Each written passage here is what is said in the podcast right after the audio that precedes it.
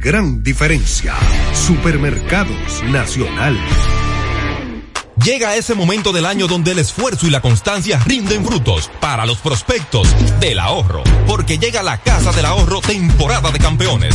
Por cada 300 pesos de incremento en tu cuenta, puedes ser uno de los 10 ganadores quincenales de 100 mil pesos. Y de los 10 ganadores de un millón de pesos para el sorteo final.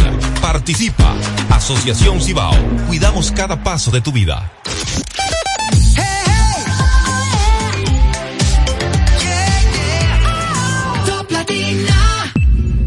Desde ahora en Top Latina, las noticias, análisis, entrevistas, en un diálogo ameno y jovial, en No se diga más.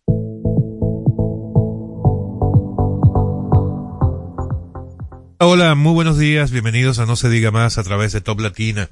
Hoy miércoles 22 de noviembre del año 2023, 7 de la mañana en punto.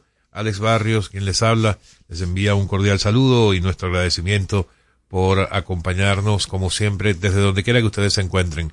En la producción del espacio Olga Almanzar, en la asistencia de la producción Sheila Paredes, en los controles Marcelino de la Rosa. Y ustedes también pueden acompañarnos eh, siguiéndonos a través de nuestras redes sociales. No se diga más RD tanto en X como en Instagram, así como también pueden disfrutar de nuestras entrevistas tanto en YouTube como en Spotify. Buenos días, Odette Hidalgo.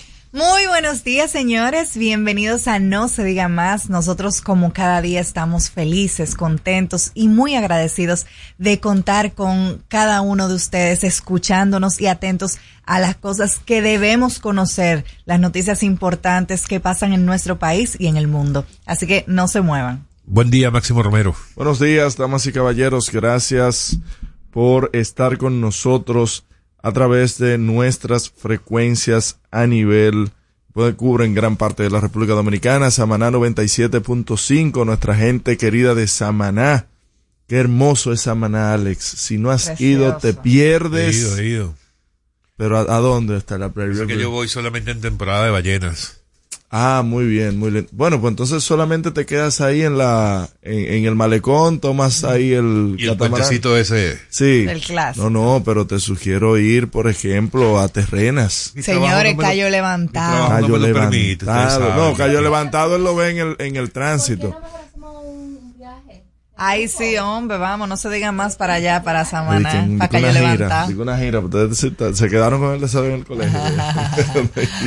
Oh, pero yo sé que la gente de Samaná estuviera muy contento de Ah, que eso el sí, de equipo de No se diga staff. más esté para allá. Yo creo que ese día no se trabajaría en Samaná con tal de vernos a Ya nosotros. se, ya se siente la A tener todo el staff en traje de baño. San, bueno. Bueno. ¿Usted cree Sobre todo Alex. San Juan de- con uno va ahí con Bob Esponja. San Juan de la Maguana, nuestra querida gente del sur, 101.7, Cotuí 92.5, Santiago 97.5, Higüey 101.7, Elías Piñas y las Matas de Farfán en la 91.9. Usted puede también comunicarse con nosotros en cualquier momento a través del 809-542 809-542-1017. Buen día, Omar Corporán. Buenos días chicos, súper feliz de estar aquí hoy en cabina con ustedes. Hoy es miércoles y después de unos días bastante abrumadores estamos recuperando el ritmo de la semana con la mejor energía. Bien, amigos, vamos a darle inicio al recorrido diario por las portadas de los periódicos impresos de la República Dominicana del día de hoy. No se diga más, es momento de darle una ojeada a los periódicos más importantes del país y saber qué dicen sus portadas.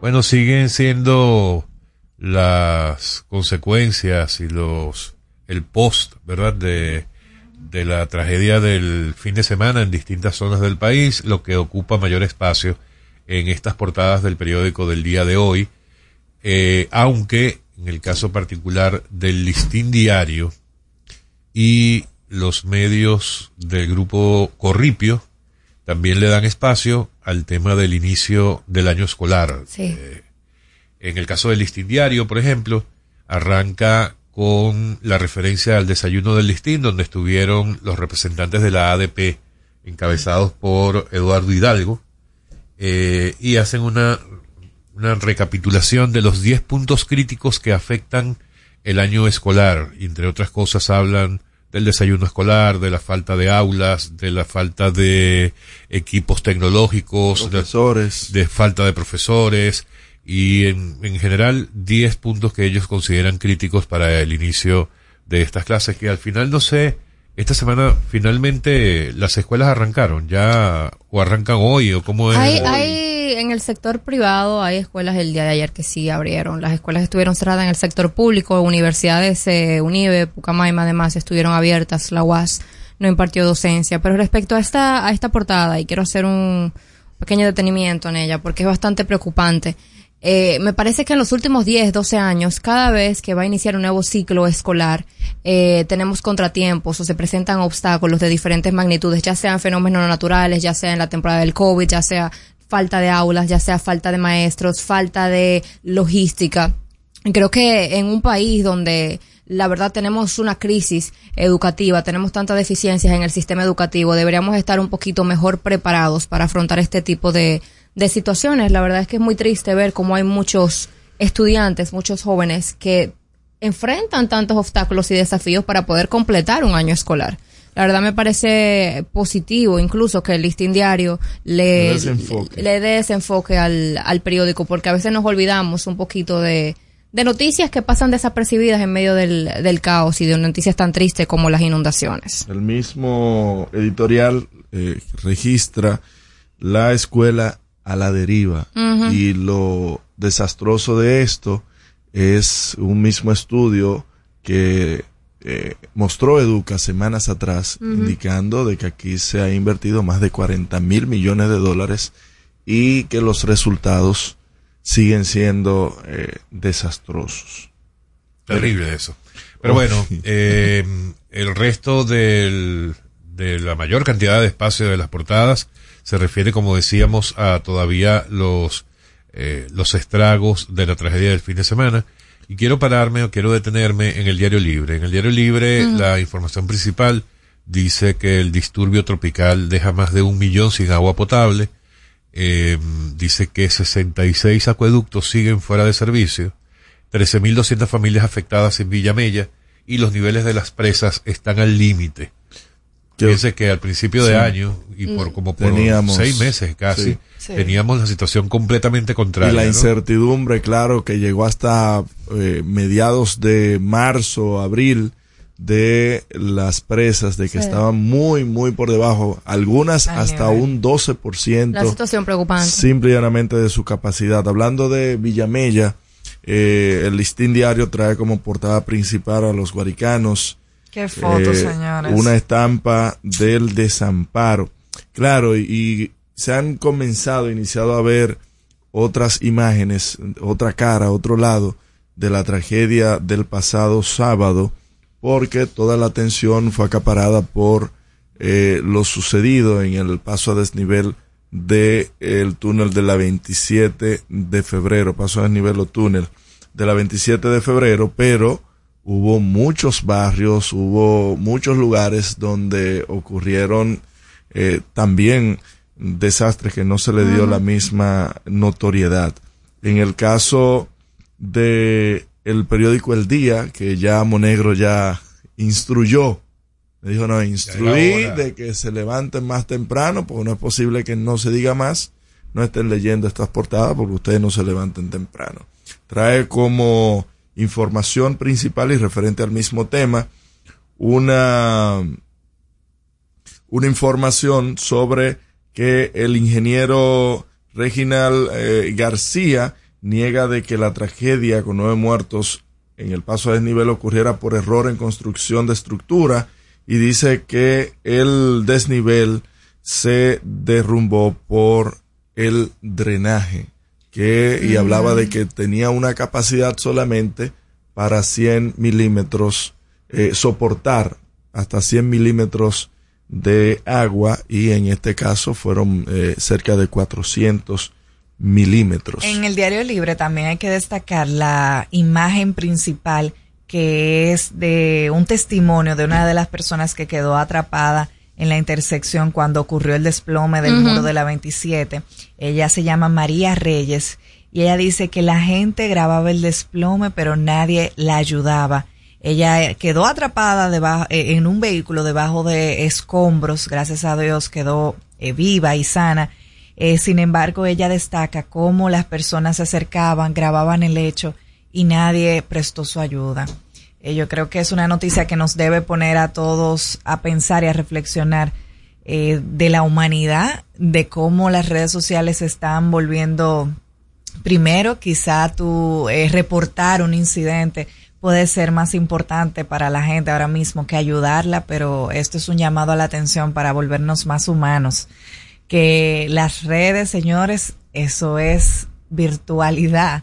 La humanidad, la solidaridad se tiene que prestar en un momento de crisis y, me parece muy fuerte esta noticia que retrata el Diario Libre. Algo de las noticias del día de ayer y también del día de hoy, de hecho, eh, que está de manera virtual en, en las cuentas de Instagram del Diario Libre, es la situación que vivimos ayer con el tráfico. Ellos lo califican de megatapón en la 27 de febrero por trabajos en paso a desnivel. El día de ayer, al nosotros los dominicanos retornar con normalidad a nuestros horarios laborales, a nuestros horarios académicos, el tránsito se complicó debido a los trabajos que se están haciendo en el túnel de la 27 y a ciertas reparaciones, acontecimientos y evaluaciones que se están haciendo en otras infraestructuras de nuestro país.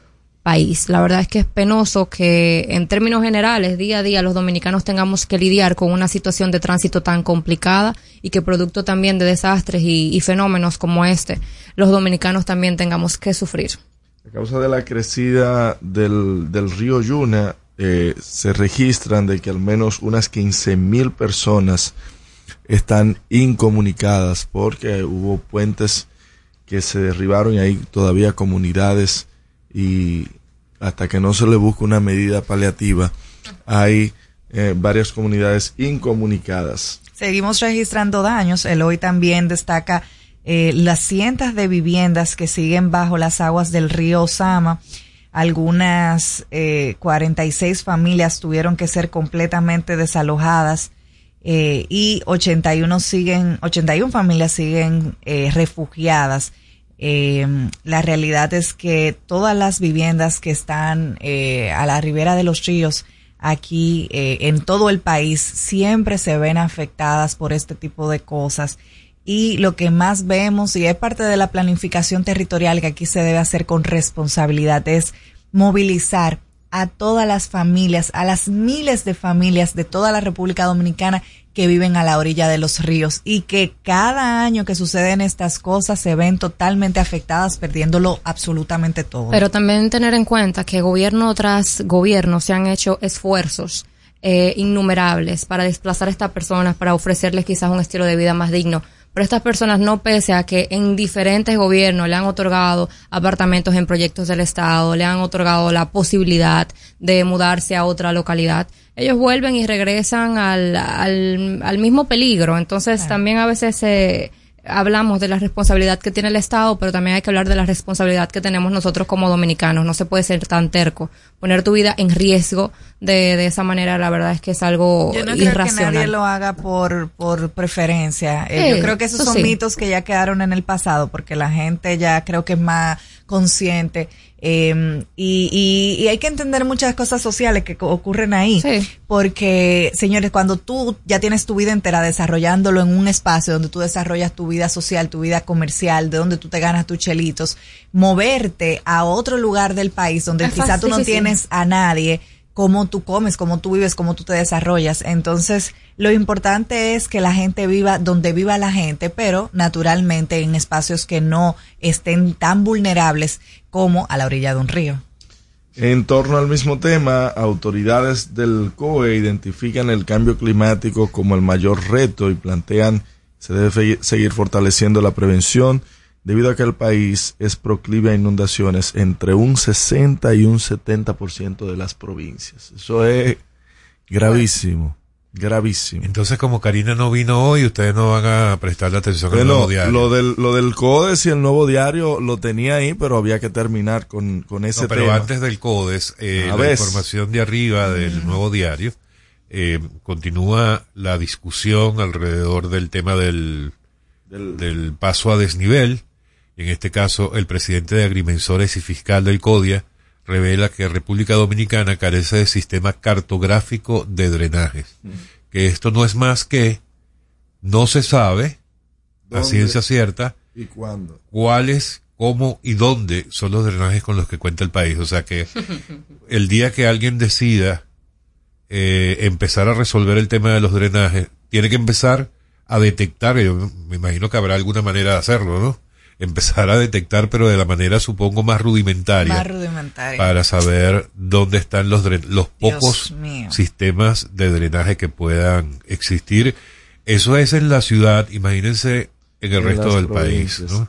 Mire, la noticia más esperada de todos es la portada de El Nuevo Diario. Ajá, el CODES. Sí, sí, la portada del Nuevo Diario, donde el Tribunal Constitucional y el CODES acuerdan fomentar o estudio Constitución Dominicana. Y se trata de la foto principal del presidente del CODES, Samuel Sena, y el presidente del Tribunal Constitucional, Milton Rey Guevara, ahí exhibiendo sus carpetas con dicho acuerdo. Sería muy bueno e interesante tener algún contacto con Samuel Sena, ver de qué, de qué va todo este acuerdo y qué nos trae en beneficio para la República Dominicana. Así es, por lo que dice la, la información, este convenio lo firmaron en representación de ambas instituciones, eh, como una muestra del compromiso de promover los valores de la Carta Magna y contribuir al fortalecimiento de la justicia constitucional. Y hablando de eso, ayer salió publicado el anuncio del Consejo Nacional de la Magistratura ya convocando a los 115 aspirantes a sustituir a los seis magistrados del eh, salientes del Tribunal Constitucional. Estas vistas públicas empezarán el día lunes, lunes 27. Así que. Serán transmitidos, eh, en las redes sociales y me imagino que por el canal 4. Eh, no sé si por el 4, pero sé que por las redes sociales se va a transmitir del Consejo de la Magistratura. Eh, son, lo que pasa es que son 115 aspirantes. Sí, sí, sí, ya. o sea, eso es una cosa. Pasó igual con el tema de la Cámara de Cuentas. Correcto. Que todo, todo fue transmitido.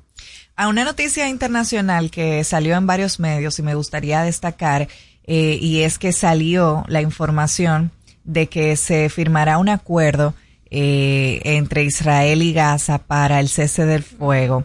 Esto conlleva que eh, Gaza jamás específicamente eh, liberará algunos 50 rehenes israelíes. Sí, pero eso es por unos días. Por unos días, se, se contemplan unos cuatro días de cese al fuego el presidente Joe Biden sí. aseguró que este acuerdo para liberar los rehenes va a cerrar muy pronto. esta es la situación del medio que estos son 50. Eh, el, de hecho, el embajador cuando estuvo aquí apuntaba de que eran más de 200 los rehenes que tenían.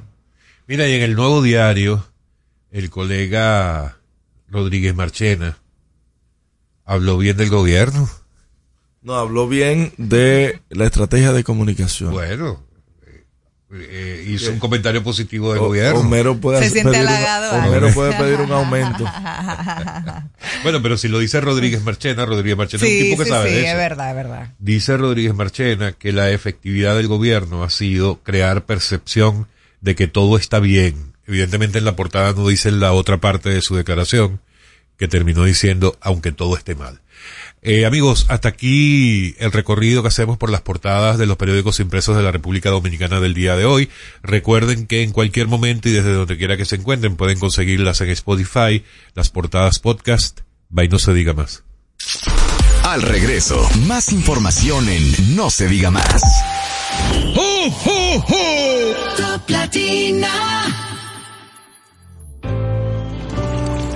Que ahora el agua potable llegue a casa de Miriam y de dos millones de hogares más, lo logramos juntos. Gobierno de la República Dominicana. Entérate de más logros en nuestra página web juntos.do.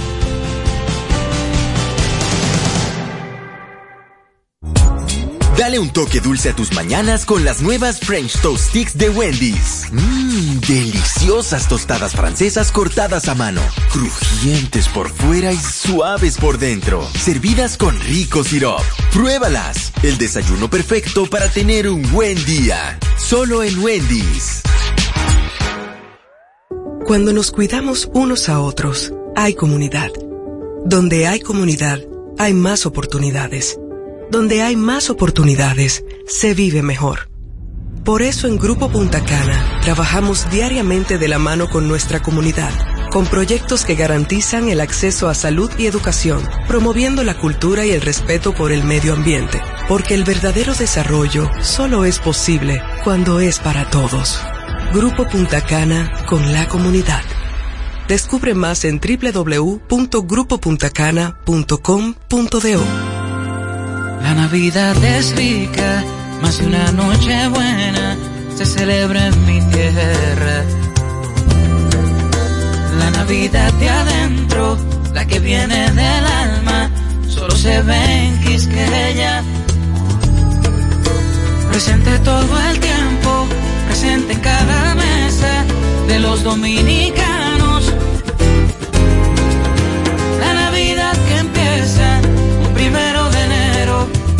Solo se da en mi tierra. La Navidad que es rica, la que viene del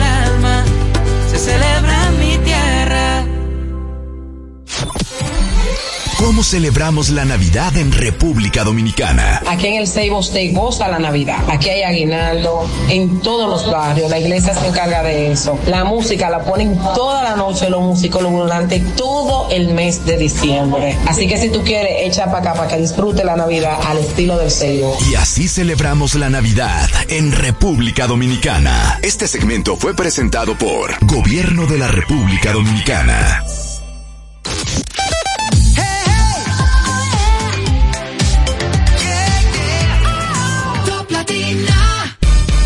Comunícate con nosotros al 809-542-1017. No se diga más. Seguimos conectados con ustedes en No se diga más por Top Latina.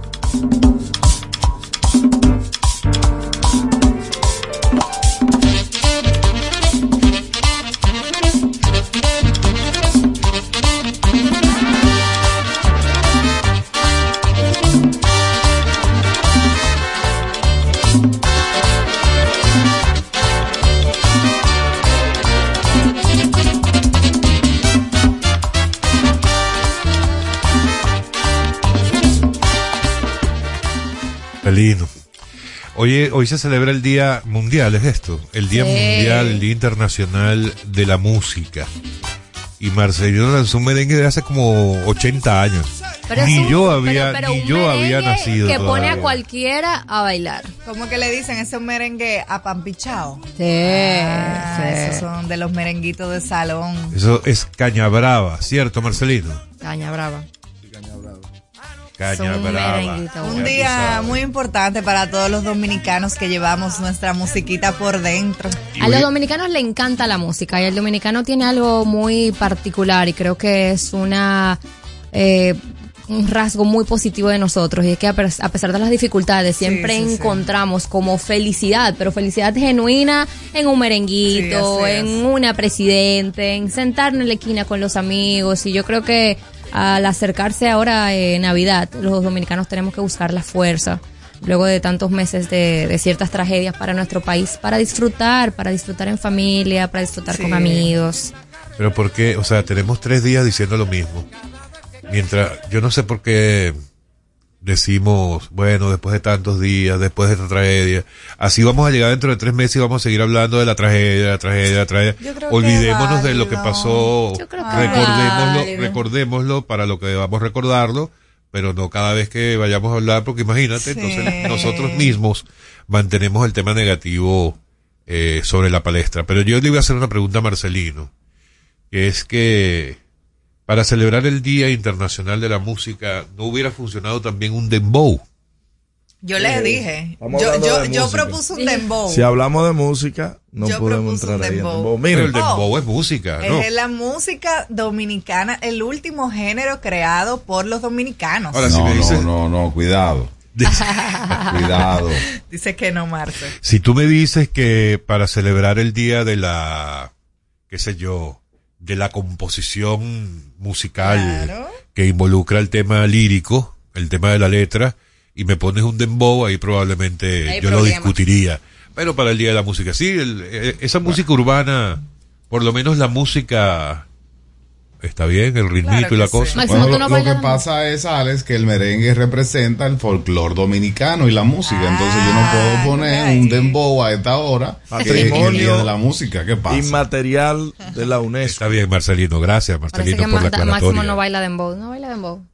Bueno, en todo caso, amigos, disfruten, cosa. disfruten de la música donde quiera que se encuentren, no en este momento, ¿verdad? Porque estamos ahora mismo y no se diga más, pero apenas termine, ustedes colocan su música en su vehículo.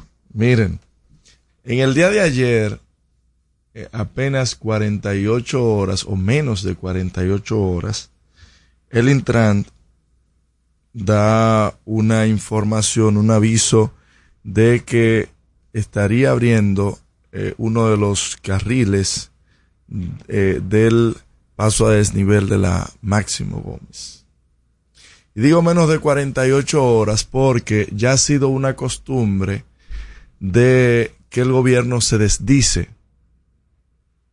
Porque si dice y, y, y, enarbolaron desde el mismo sábado de la tragedia comenzar el riff y rafe de quién fue, de que fulano fue el culpable, comenzaron luego a decir de que y enviaron su granja de bots y de seguidores y de empleados y de acólitos a insultar a todo el mundo en las redes sociales, indicando de que eso fue por mal diseño, de que se cayó porque estuvo mal diseñado, pues sin ponerse a pensar en la cantidad de tormentas, ciclones, huracanes, lluvia, todo lo que ha pasado por ahí.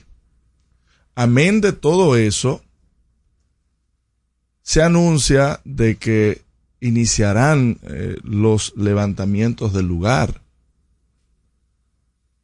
Y hoy, a menos, vuelvo y repito, de 48 horas de hacerle todas las críticas a esa infraestructura,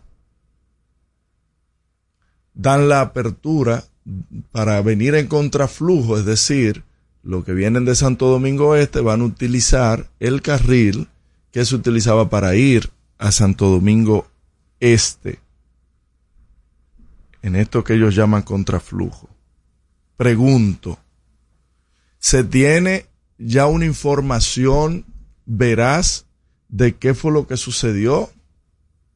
¿Se tiene ya la tranquilidad de que las personas pueden transitar en estos carriles de este paso a desnivel después de lo que pasó?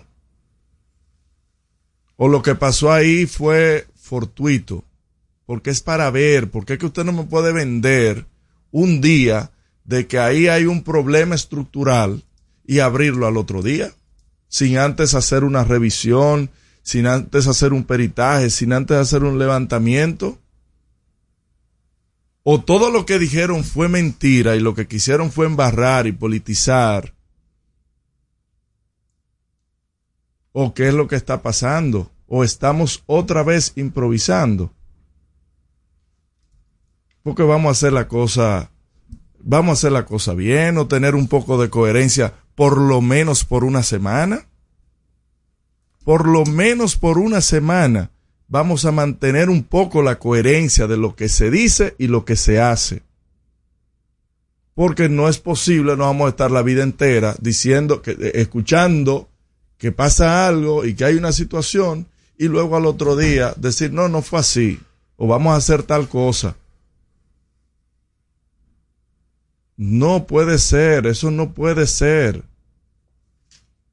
Que lo vayan a utilizar, quizás muy bien, que, que lo utilicen con miedo, con temor, bueno, quizás, porque es que todavía eh, no se ha arrojado un poco de luz. Ah, que el tránsito está, que no se soporta. Bueno, eso es entendible porque ahí pasó un hecho, una situación. Entonces se pudieron haber tomado una semana para, para estudiar, para investigar, para hacer los estudios topográficos, para eh, desmenuzar qué pasó y qué no pasó. O si puede volver a pasar con las otras estructuras. Pues hay dos paredes más. Hay dos paredes más que la gente no se siente confiada. Oh, pero y en una de esas contravías no era que decía, en esto que, que va a pasar ahora, en el paso a desnivel, no era que decían que era ahí que habían reportado la fisura y las grietas. Entonces, ¿cuál es la necesidad de apresurarse a algo sin antes hacer una investigación? Ya no, no nombraron una susodicha comisión con los, con los zar de la, la, del estructuralismo entonces. En verdad son gente profesional. Tómense, tómense una semana, 15 días, lo que se necesite para demostrarle a las personas de que pueden transitar de manera confiada. Que eso que pasó no va a volver a pasar porque se tomaron las correcciones del lugar. Mira, yo considero que eh, si las autoridades eh, abrieron luego de que se nombró una comisión para supervisión que se concentrará en puentes y carreteras. En un día descubrieron el agua tibia. Mm. La realidad es que eh, primero lo que sucedió es que se cerraron, algo que nos pareció a todos una acción, ¿verdad? Lógica, luego de lo ocurrido. Em, sin embargo, el plazo que le dio al presidente a esta comisión para que presentara un informe a nivel nacional es de seis meses. Osiris de León, quien es que preside la comisión, informó, el geólogo, eh, ya todos conocemos eh, de, su profesionalidad, porque la verdad es que es un profesional en el área, informó que seis meses no es suficiente siquiera para presentar este informe.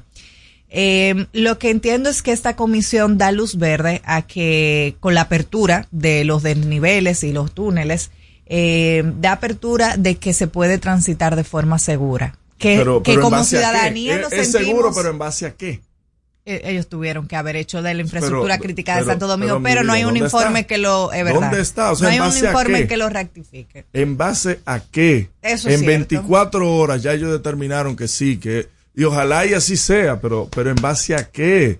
De por Dios. La verdad, quizás no tengamos eh, eh, el informe de manera. No es que no lo hay. No es que no lo tenemos, es que no lo hay. Pues ciertamente, quizás no tengamos el informe de manera concreta, pero no podemos sentarnos frente a un micrófono simplemente a especular que el gobierno no tomó las medidas pertinentes. Yo no creo que en una situación de desastre, permiso, déjame concluir, yo no creo que en una situación de desastre donde se han perdido vidas, el gobierno vaya a tomar una decisión premeditada de abrir un paso a desnivel, de abrir un túnel, de abrir un, abrir un elevado, poniendo vidas en riesgo. Que no tengamos el reporte concreto, que no tengamos el reporte escrito en nuestras manos, no quiere decir que el gobierno no esté haciendo su trabajo y que esté tomando decisiones eh, impertinentes que puedan afectar a, los, a los dominicanos. Y menos luego de una tragedia como la que acaba de ocurrir. No podemos sentarnos aquí a especular, a decir abrieron el paso de desnivel sin hacer un informe. Evidentemente, el gobierno ha llevado a cabo en los últimos tres días reuniones de emergencia, ha traído expertos, ha hablado con expertos, ha, comunicado a la población la situación, han hecho investigaciones, han hecho en los pasos de nivel, han hecho eh,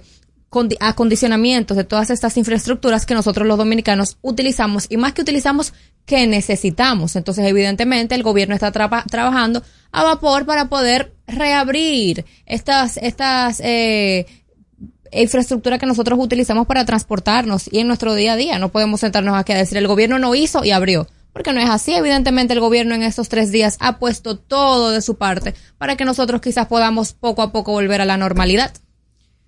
Otra cosa que se ha afectado mucho eh, con estos, eh, con las lluvias del fin de semana, y son de las cosas que se, que, que, ahí es que se ve, señores. Por eso yo siempre destaco que no hay una cosa tan cruel como la pobreza, porque las infraestructuras de las escuelas públicas en un momento como estos demuestran la gran debilidad y la lo mal que fueron construidas. La, muchísimas escuelas y, no solamente las escuelas, la verdad es que aquí tenemos problemas eh, estructurales importantes y, y, todo se deriva de la poca planificación estructural que ha habido, porque Mano Guayabo quedó en los escombros. Más de 61 familias, eh, 61 mil familias tuvieron que ser asistidas por el plan social porque no tenían absolutamente, no les quedó nada solamente en Mano Guayabo. Las infraestructuras de, de, las escuelas públicas en Santo Domingo sufrieron graves daños, también en lugares como San José de Ocoa, eh, Sánchez Ramírez quedó, la, las escuelas del área quedaron muy lastimadas. Y estas son de las infraestructuras que a pesar de que esta comisión se va a centrar solamente en puentes y carreteras, son infraestructuras, las escuelas públicas que deben ser tomadas en cuenta. No sé si por esta comisión, por los supervisores que les corresponde esto en obras públicas, eh, pero definitivamente se le debe prestar atención a las escuelas públicas. El director de ONESI estuvo aquí y dijo que entregaron al sí. Poder Ejecutivo y que entregaron al Ministerio de Educación un estudio, un estudio sismológico donde indicaban la criticidad en que hay varias escuelas. Sí, y vaya usted a ver qué se ha hecho. Fallos. Vaya usted a ver qué se ha hecho con eso. Asimismo como hospitales. Vamos a la pausa, no se diga más. Interactúa con nosotros 809-542-1017. ¡Oh, oh, oh! Top Latina. Hey, ¿y qué se siente montarte en tu carro nuevo? La emoción de un carro nuevo no hay que entenderla, hay que vivirla. 25 años encendiendo nuevas emociones contigo.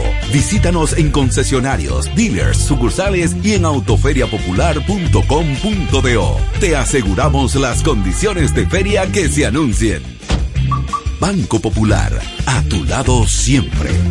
¿Gastando mucho dinero en pañales? Prueba Kidis Antifugas con superpoder absorbente que mantiene a tu bebé seco y protegido por más tiempo. Hasta 10 horas de protección garantizada. No más camas mojadas. Prueba ya. Kidis Antifugas, un super pañal a un super precio.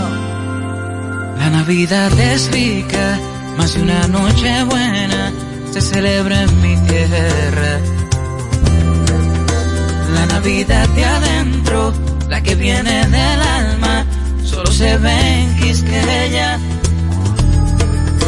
Presente todo el tiempo, presente en cada mesa de los dominicanos. La Navidad que empieza un primero de enero, solo se da en mi tierra. La Navidad que es rica, la que viene del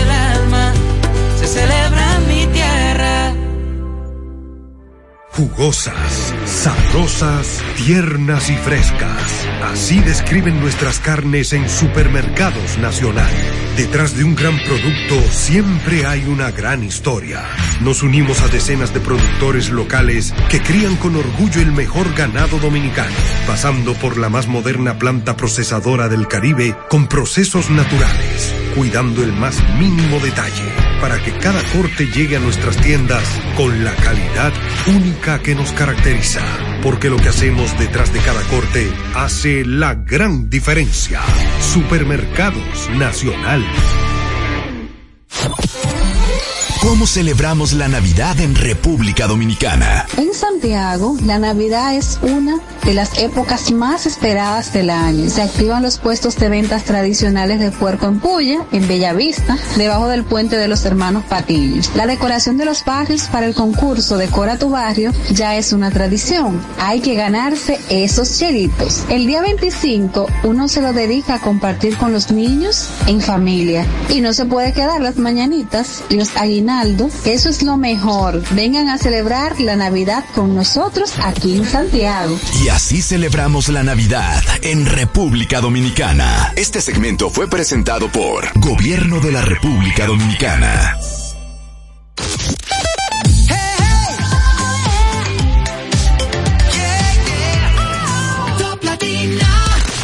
Síguenos en las redes sociales. Arroba no se diga más radio. Usted escucha No se diga más en Top Latina.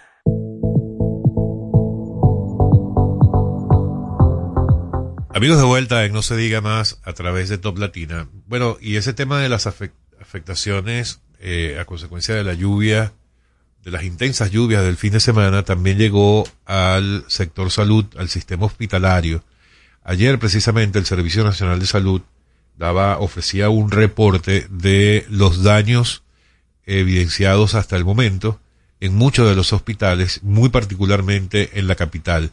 Dice que el Servicio Nacional de Salud, eh, a través de su Dirección de Infraestructura y Equipos, hicieron un levantamiento rápido eh, del estado en que se encuentran las distintas instalaciones de los centros de salud de la red pública y se, se comenta en el informe que la afectación en equipos tecnológicos, en los equipamientos de estos hospitales, fueron importantes, fueron muy grandes. Por ejemplo, dicen que eh, los centros, a pesar de que fueron preparados con anticipación o con antelación al fenómeno, con dotación de medicamentos, insumos, que se hicieron, se hizo mantenimiento preventivo de equipos y de plantas eléctricas y algunas labores de higiene y otras acciones preventivas, según indica esta Dirección de Infraestructura del Servicio Nacional de Salud, eh, los daños en los equipamientos fueron mayores a esas previsiones que se tomaron. Dice Yocasta Lara, que es la directora, la coordinadora de esta dirección, que, eh, por ejemplo, en el Hospital Francisco Moroscoso Puello, la entrada, área de emergencia y quirófanos estuvieron colapsados por el agua, que el rayos X fijo y el tomógrafo quedaron fuera de servicio por las filtraciones.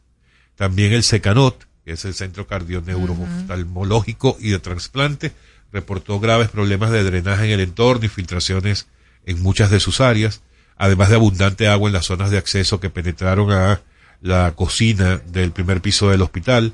También se notaron graves filtraciones e inundaciones en los hospitales Marcelino Vélez, Mario Torrentino Dip, el pediátrico Hugo Mendoza y el Hospital Infantil Robert Reed Cabral. Asimismo, en el Hospital Municipal Hacienda Estrella se resultó inundada toda una zona intervenida por trabajos de remozamiento y lo mismo ocurrió en el interior del país, en las distintas provincias, en provincias como San Cristóbal, en Peravia, en, también en la zona de Higüey, en, en Altagracia, también en el noreste, los hospitales que reportaron muchas inundaciones fueron alrededor de 10.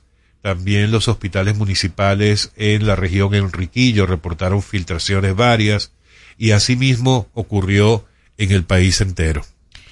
Así que sufre de manera significativa la red hospitalaria del Servicio Nacional de Salud también con el tema de las lluvias. Con esta situación eh, donde nuestros hospitales están gravemente maltratados por las aguas, es importante hacer un llamado a la población para la prevención de enfermedades. Sabemos que luego de desastres naturales como estos, de lluvias intensas, es importante hacer serias eh, eh, eh, recomendaciones que se deben tomar en cuenta para prevenir enfermedades, porque este tipo de fenómenos trae consigo enfermedades y debemos tratar de, de hacer todo lo posible para prevenirlas. Entre las recomendaciones que se tienen es cocinar bien los alimentos, lavarse las, manos lo más frecuente posible. Sabemos las dificultades que están presentando cientos de barrios para tener acceso a agua potable y es importante eh, hacer el llamado para que las familias eh, mantengan eh, la situación sanitaria lo mejor posible en sus hogares, evitar los criaderos de mosquitos. Señores, acabamos de salir prácticamente ahora del tema del dengue, donde sufrimos semanas con los hospitales abarrotados. Entonces, esto es un llamado para que agarre con conciencia en su casa, en su entorno, en su patio y saque todos los escombros. Inicia inmediatamente eh, a colocar cloro en sus pozos de agua. Si usted tiene un, donde usted almacene el agua, colóquele cloro y tápelo. Eh, con los niños, mucha precaución si se van a jugar a un charco, las aguas están muy contaminadas y se debe tener mucha precaución eh, porque ahora mismo hay enfermedades entre dengue, malaria, cólera, diarrea, leptopirosis, enfermedades respiratorias que se pueden prevenir lavándose las manos frecuentemente, teniendo precaución y cuidado con lo que uno ingiere. Y especialmente señores, cloro y cuidarse de no tener criaderos de mosquito en su casa y en su entorno. También hay que recordar que Salud Pública informó que habían vacunas eh, para la influenza disponibles, así que vaya con sus hijos, eh, aquellos que no se han puesto este año su vacuna, eso hay que ponérselo de forma anual para que eh, puedan prevenir posibles enfermedades, especialmente en los niños. Bueno, eh, vamos a hacer una, una nueva pausa y regresamos enseguida con un contacto telefónico que vamos a tener con Loraine Pérez desde los Estados Unidos, eh, conversando sobre una, una, una necesidad que pueden tener muchas personas en este momento, como lo es, por ejemplo, las personas que están eh, en procedimiento de residencia, de solicitud o aprobación de residencia en los Estados Unidos, pero que con una emergencia como la que acaba de ocurrir el fin de semana, eh, tuviera la necesidad de salir de los Estados Unidos para visitar República Dominicana. Eso se puede, no se puede, y en todo caso, ¿qué es lo que hay que hacer? De eso vamos a hablar con Loraine Pérez al regresar de esta pausa. Al regreso, más información en No se diga más.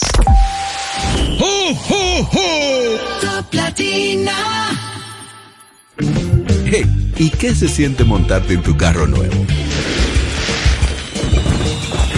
La emoción de un carro nuevo no hay que entenderla, hay que vivirla. 25 años encendiendo nuevas emociones contigo. Visítanos en concesionarios, dealers, sucursales y en autoferiapopular.com.do. Te aseguramos las condiciones de feria que se anuncien. Banco Popular, a tu lado siempre. Tenemos una tierra buena, fértil, con frutos que hacen que un país pequeño se vea gigante. Esa tierra la trabajamos, porque como país tenemos una meta, producir orgullo. No hay país pequeño si sus frutos lo hacen grande. Ferquido, crece lo mejor de aquí. Patrocinador oficial de Creso, creando sueños olímpicos. Dale el toque dulce a tus mañanas con las nuevas French Toast Sticks de Wendy's. Deliciosas tostadas francesas cortadas a mano, crujientes por fuera y suaves por dentro, servidas con rico sirop. Disponibles de lunes a viernes de 7 a 10.30 y sábados y domingos de 7 a 11 de la mañana. Pruébalas ya, el desayuno perfecto para tener un buen día. Solo en Wendy's. Black Friday Jumbo, un mes repleto de ofertas. Desde el lunes 20 hasta el miércoles 22 de noviembre, recibe hasta un 20% de devolución en tu compra al pagar con las tarjetas de crédito APAP y cuotas más límite. No aplica para productos de supermercado. Ciertas restricciones se aplican. Promoción también disponible en jumbo.com.do. Black Friday Jumbo, lo máximo.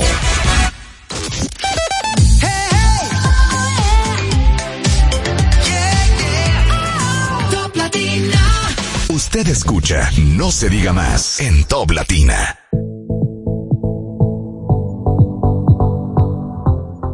De vuelta amigos en No se diga más a través de Top Latina, como les comentábamos antes de la pausa, eh, vamos a hacer contacto con nuestra amiga Loraine Pérez, abogada experta en temas migratorios, muy particularmente de los Estados Unidos. Eh, Loraine, estás con nosotros, ¿cierto? ¿Nos escuchas? Sí, buenos días, ¿cómo están? Buenos días. Hoy te hicimos despertar más temprano de lo de costumbre. Sí, me hicieron madrugar, pero está bien. es que hay personas acá en el país, eh, Loraina, que están, eh, que tienen familiares en los Estados Unidos y que ante la emergencia presentada acá el fin de semana, eh, muy probablemente esas personas, esos familiares que están en los Estados Unidos en medio de un proceso migratorio, eh, en medio del cual todos sabemos que eh, no deberían salir de los Estados Unidos hasta que no cuenten con el final del proceso, eh, pero se les presenta una emergencia aquí como la del fin de semana y alguno de sus familiares resulta ser víctima de estos sucesos. ¿Qué hace esa persona? Tiene que de, definitivamente aceptar que no puede salir del país y venir a acompañar a su familia o hay alguna manera de resolverlo? Eh, sí, fíjate, eh, ante tragedias como estas, cuando una persona está en los Estados Unidos y tiene eh, un proceso abierto, todo depende, y esto se lo voy a comentar un poquito adelante, eh, eh, todo depende de qué parte del proceso y cómo es que la persona está haciendo el proceso. Eh, antes de salir a los, de los Estados Unidos, la persona debe tener un documento que se llama un parol, que se obtiene de emergencia, si la persona no lo tiene, se obtiene lo que se llama un permiso de ingreso. O sea, antes de salir a los Estados Unidos hay que tener un parol de emergencia para poder ingresar nuevamente a los Estados Unidos. Porque como digo yo, para salir, eh, tú tienes la alfombra roja de los Estados Unidos. Para ingresar, entonces tienes que tener, si estás en un proceso migratorio, debes tener este, este documento de viaje antes de salir de los Estados Unidos. No es que yo eh, decido salir y después quiero buscar el permiso. Antes de salir de los Estados Unidos debes tener este permiso en la mano. ¿Y por qué es importante? Porque si se está en un proceso de ajuste de estatus, o sea, se está buscando la residencia en los Estados Unidos y la persona eh, no tiene ese permiso y sale de los Estados Unidos, entonces está abandonando el caso del proceso de residencia que tiene. No solamente si es un ajuste de estatus, también si la persona, por ejemplo, decidió que vino de turista y decidió extender su estatus de turista, eh, si la persona sale en el interín del proceso, se cae el caso. O sea, eh, el caso se considera abandonado. Pero ¿por qué es importante eh, obtener un permiso y saber si, aún con el permiso, eh, ojo, eh, si aún con el permiso debes salir de los Estados Unidos. ¿Por qué? Porque puede ser que una persona haya estado en un proceso de, de ajuste de estatus y en este proceso puede ser que se haya casado con un ciudadano americano o es el hijo menor de un ciudadano americano y es un proceso relativamente rápido. Pero tal vez esta persona duró un tiempo fuera de estatus en los Estados Unidos. Eh, por ejemplo, la persona llegó, duró más de, seis meses fuera de estatus, se quedó con la visa de turista. Voy a poner el ejemplo más común. Eh, llegan con visa de turista, se le da seis meses de estadía legal, legal regularmente en los Estados Unidos, se quedan con la visa de turista y después tal vez de un año y algo deciden hacer un proceso de ajuste de estatus. Aunque el, eh, inmigración te da ese permiso porque tú lo pides y te lo da, eso no significa que tú debes salir de los Estados Unidos. ¿Por qué? Porque tienes una presencia ilegal. Y si sales de los Estados Unidos, una persona que haya tenido más de seis meses a un año fuera de estatus en el país, o más de un año fuera de estatus del país, vas a tener unas penalidades para volver a ingresar a los Estados Unidos o aún teniendo el permiso, porque como les digo, inmigración otorga el permiso, pero inmigración no está viendo si tú te quedaste fuera de estatus o, o, estás, o estás en estatus o cómo estás para darte el permiso. Entonces es importante que las personas entiendan que si tuvieron un periodo de ilegalidad en el país, sea de seis meses a un año o más de un año, estamos hablando de penalidades para ingresar nuevamente a los Estados Unidos. O sea, no van a poder entrar por tres años para las personas que tienen un, un, tuvieron un periodo de ilegalidad de seis meses a un año, o si tienen más de un año ah, de ilegalidad y decidieron introducir su ajuste de estatus o su, o su proceso de residencia, van a tener 10 años de penalidad. Wow. Entonces, sí, sí, es muy importante que entiendan que, que no solamente el hecho de que inmigración, porque eh, les voy a explicar ahora eh, rapidito cómo es el proceso para obtener este parol de emergencia.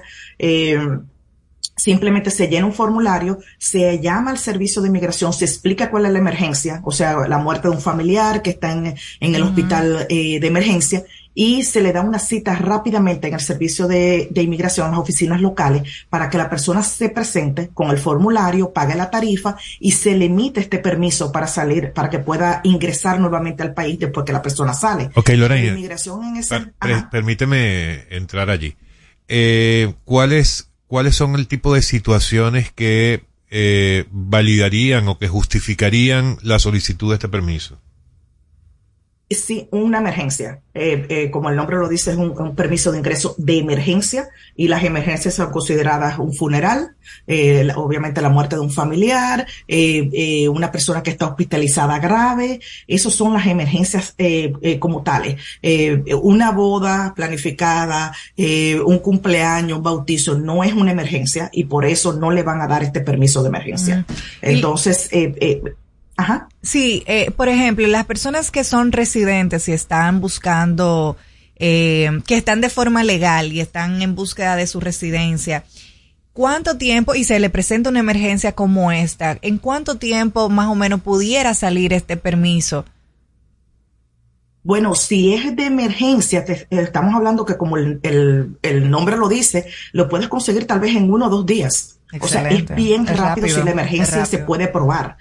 Sí, es bastante rápido, o sea, porque es, es, es emergente. ¿Y qué tipo de documento te solicitan para tú demostrar la emergencia? Uh -huh regularmente si es la muerte de un familiar el acta de defunción, eh, si es una hospitalización es el, todo el, el récord médico de la persona. O sea, hay que ir bien documentado a esta cita porque como se la dan rápidamente para poder emitir el permiso de, de ingreso o el parol, como se le llama, eh, de, se debe ir todo, con todo bien documentado, aparte obviamente de que se debe llenar el formulario, pagar la tarifa, llevar dos fotos tipo pasaporte, eh, se debe llevar toda la evidencia de que realmente hay una emergencia, sea la muerte de un familiar, como digo, eh, una persona que está grave en el hospital, eh, se debe llevar el récord médico, o sea, sí tiene, y obviamente si se está llevando el acta de defunción de alguien, tenemos que llevar el acta de nacimiento que demuestre qué relación tenemos nosotros con esa persona. ¿Aproximadamente qué costo tiene este servicio? La solicitud. El servicio. servicio si la solicitud ante el Servicio de Migración son 575 dólares para obtener un, un, parol de emergencia o un parol o un permiso de viaje de emergencia. Esa es la tarifa de esta, de esta planilla que es la I-131.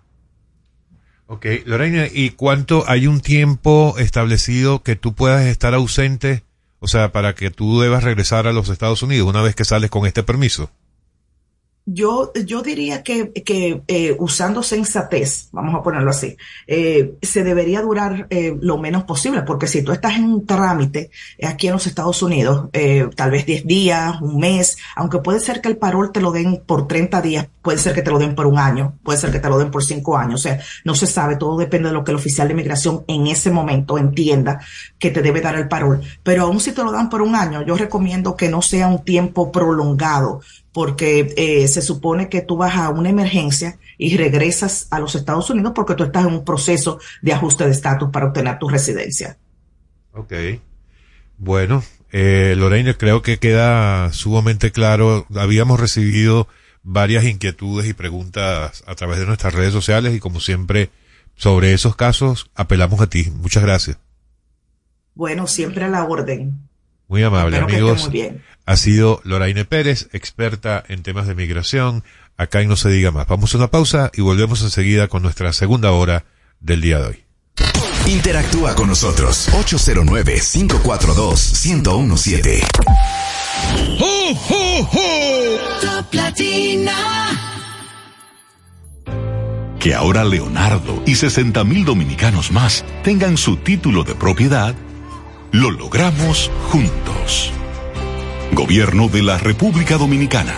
Entérate de más logros en nuestra página web, juntos.do.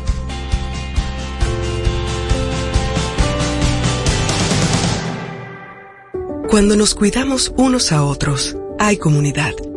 Donde hay comunidad, hay más oportunidades. Donde hay más oportunidades, se vive mejor. Por eso en Grupo Punta Cana trabajamos diariamente de la mano con nuestra comunidad, con proyectos que garantizan el acceso a salud y educación, promoviendo la cultura y el respeto por el medio ambiente, porque el verdadero desarrollo solo es posible cuando es para todos. Grupo Punta Cana con la comunidad. Descubre más en www.grupopuntacana.com.do. Black Friday Jumbo, un mes repleto de ofertas. Desde el lunes 20 hasta el miércoles 22 de noviembre, recibe hasta un 20% de devolución en tu compra al pagar con las tarjetas de crédito a PAP y cuotas más límite. No aplica para productos de supermercado. Ciertas restricciones se aplican. Promoción también disponible en jumbo.com.do. Black Friday Jumbo, lo máximo aprendo en el colegio. Con Fortimal Kids. Me llena de energía. Mi Fortimal Kids. Me brinda vitaminas. Mi Fortimal Kids. Para ganar el juego. Mi Fortimal Kids. Creciendo sano y fuerte. Con Fortimal Kids. Todos tomamos Fortimal Kids. Un brazo de poder en cada cucharada. Fortalece el sistema inmune de tus hijos con Fortimal Kids. Fuente de omega, vitaminas A, D y extracto de malta. Con rico sabor a naranja. Un producto de laboratorios Dr. Collado.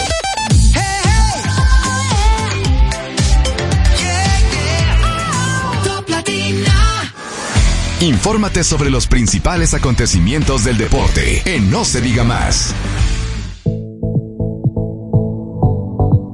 Don Robert Mateo con los deportes, buen día. Saludos, saludos señores. Yo sé que ustedes me extrañaron como siempre cada vez que estoy desde casa, pero estamos aquí ya. Tristes estábamos. Eh, voy a- me voy a creer eso que dijiste y la forma que lo dijiste. Eh, se- oye, noticias. Ganaron las águilas anoche, señores. Ganaron las águilas ibaeñas. Hacía, hacía tiempo que yo no escuchaba eso. Eh, te- se volvió, se volvió una costumbre el, el, el decir, ah, las águilas perdieron hoy, ah, las águilas van, van a perder mañana. La- y, debe- y deben haberse preocupado porque yo creo que ellos estaban entendiendo que el fin de esta temporada era perder. Ale- Ale- Alex, Alex vino picante hoy, pero y sí. es que- y ahora es que vamos por más, mi amor. Ah, que tú eres aguilucha también. Ay, madre. Pero aquí, aquí hay una invasión de aguilucha. Eh, Karina también Y tuvo de. Omara también es aguilucha. También. No sé, eso, no- eso no lo sé. Bueno, yo, pero amanecieron felices. Las águilas ganaron ayer 2 por 1 a los toros del este en un partido de visitante. Las águilas simplemente en el estadio Cibao no ven a Linda. Eh, de visita lograron conseguir apenas su victoria número 7.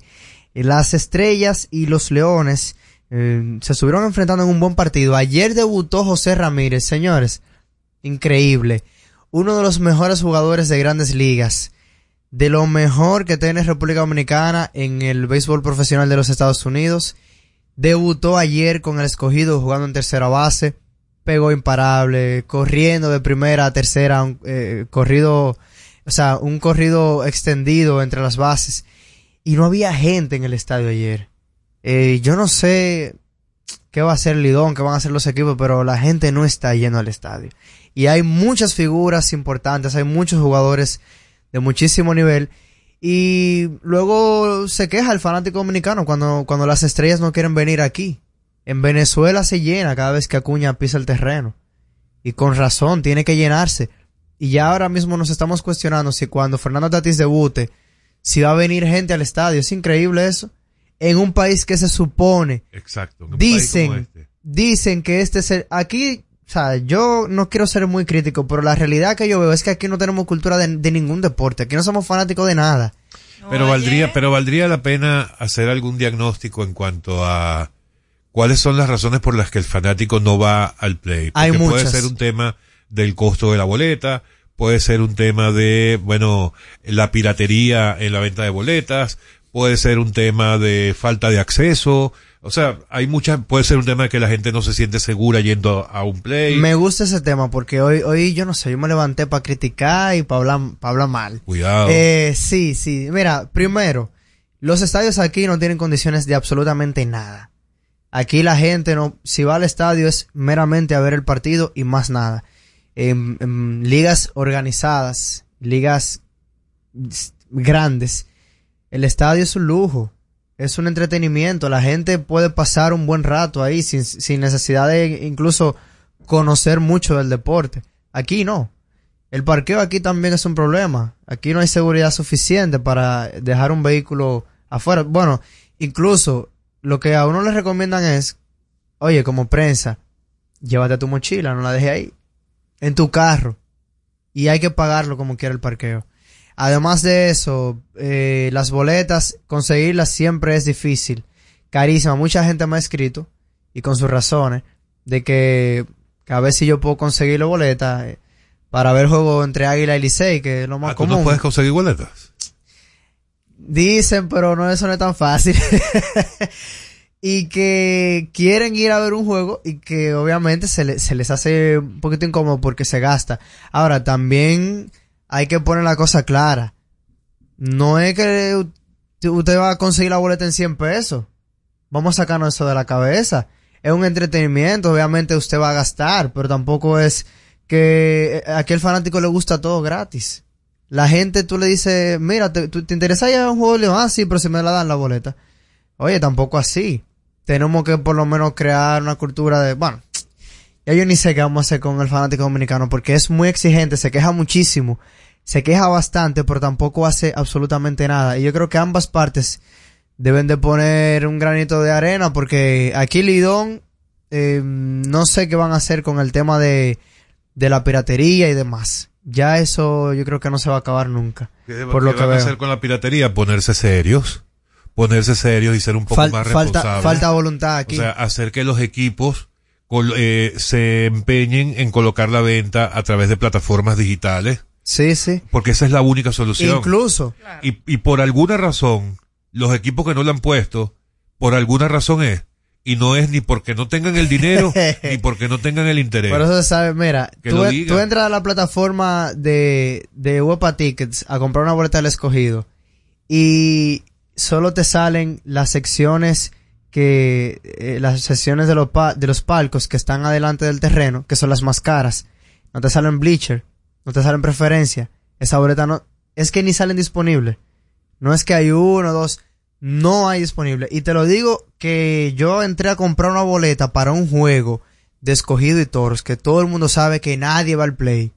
Un juego escogido y toro, nadie va al play.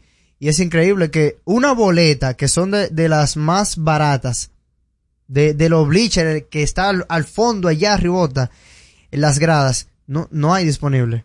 Y obviamente eso es, es- estratégico. Para que la gente que quiera comprar las boletas por la, por la web de manera digital, com- compre las boletas más caras.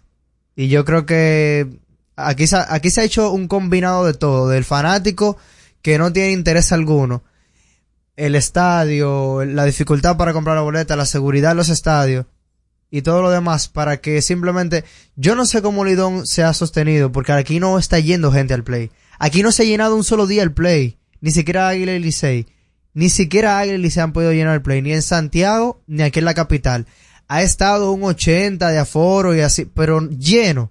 Hace tiempo que no se ve eso. Y no solamente está pasando aquí, está pasando en, los, en el interior y demás. Así que Lidón va a tener que hacer algo. Ayer, completando el calendario, los Leones 4 por 2 a las estrellas. Debutó José Ramírez, ya mencionamos. Eh, Mr. La Para, tremendo jugador, tremendo jugador. En ese partido eh, se hizo historia de los pocos novatos. John Kensi Noel conectó cuadrangular en su primer turno. De los pocos novatos que han hecho eso, el Lidón. Ese muchacho tiene fuerza y en serio. Juega para la organización de Cleveland, está en AAA y promete ser, tiene 22 años, promete ser una, pónganle ojo ese nombre, John Kensi Noel, porque puede ser una de las futuras estrellas de la República Dominicana en el béisbol de grandes ligas. Y los gigantes blanquearon al Licey 5 por 0. Hasta ahora, eh, el Licey se ha metido en un slump negativo. ¿Y de qué forma? Ya tienen récord de 12 y 12 en 500. Estaban en segundo lugar, ya bajaron. Los gigantes en primero 16 y 8. 14 y 11 las estrellas en segundo lugar. 12 y 12 el Licey. 12 y 13 los toros en, el, en la cuarta posición. Los leones, que han ganado 13 en línea. 12 y 14. Y las águilas en último lugar, rompiendo racha negativa.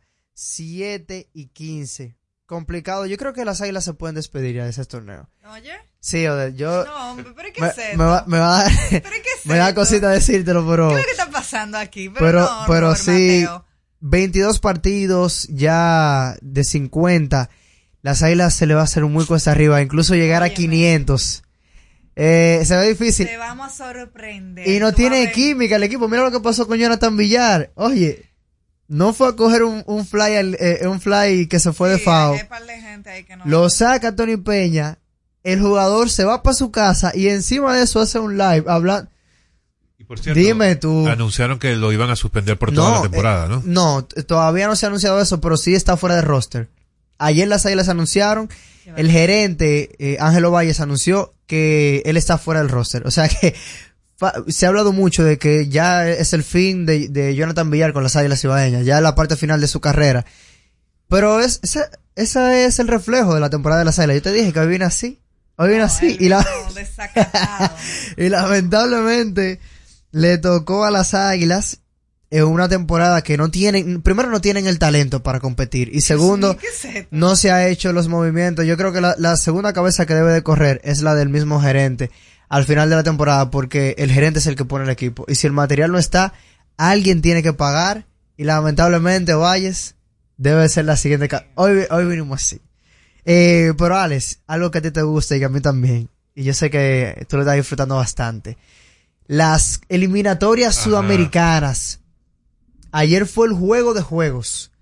Brasil, Brasil, contra Argentina. Argentina en Maracaná. Y qué, qué partido. Tú sabes, ese partido se tuvo que parar porque en la tribuna se armó un pleito. Los brasileños y los argentinos se, se fueron a los golpes. La, incluso el Dibu Martínez, el, el arquero de Argentina, casi se mete a las gradas porque él entendía que las autoridades brasileñas estaban abusando de los fanáticos argentinos. Pero todo el mundo sabe que ese tipo de enfrentamientos es, eh, crea mucha fricción. Eh, y que son dos selecciones que se conocen muy bien y que Argentina viene siendo el campeón del mundo y que los argentinos se han crecido aún más de lo que siempre todos sabemos que lo son. Y fue un partido muy accidentado. Lionel Messi incluso le, le indicó a, a los, a los oficiales del encuentro que mientras ese problema seguía en las gradas, ellos no iban a salir a jugar. Y así lo hicieron. Y luego de que se reanudó el partido, Argentina sacó el resultado. Un juego que, que fue muy Brasil-Argentina.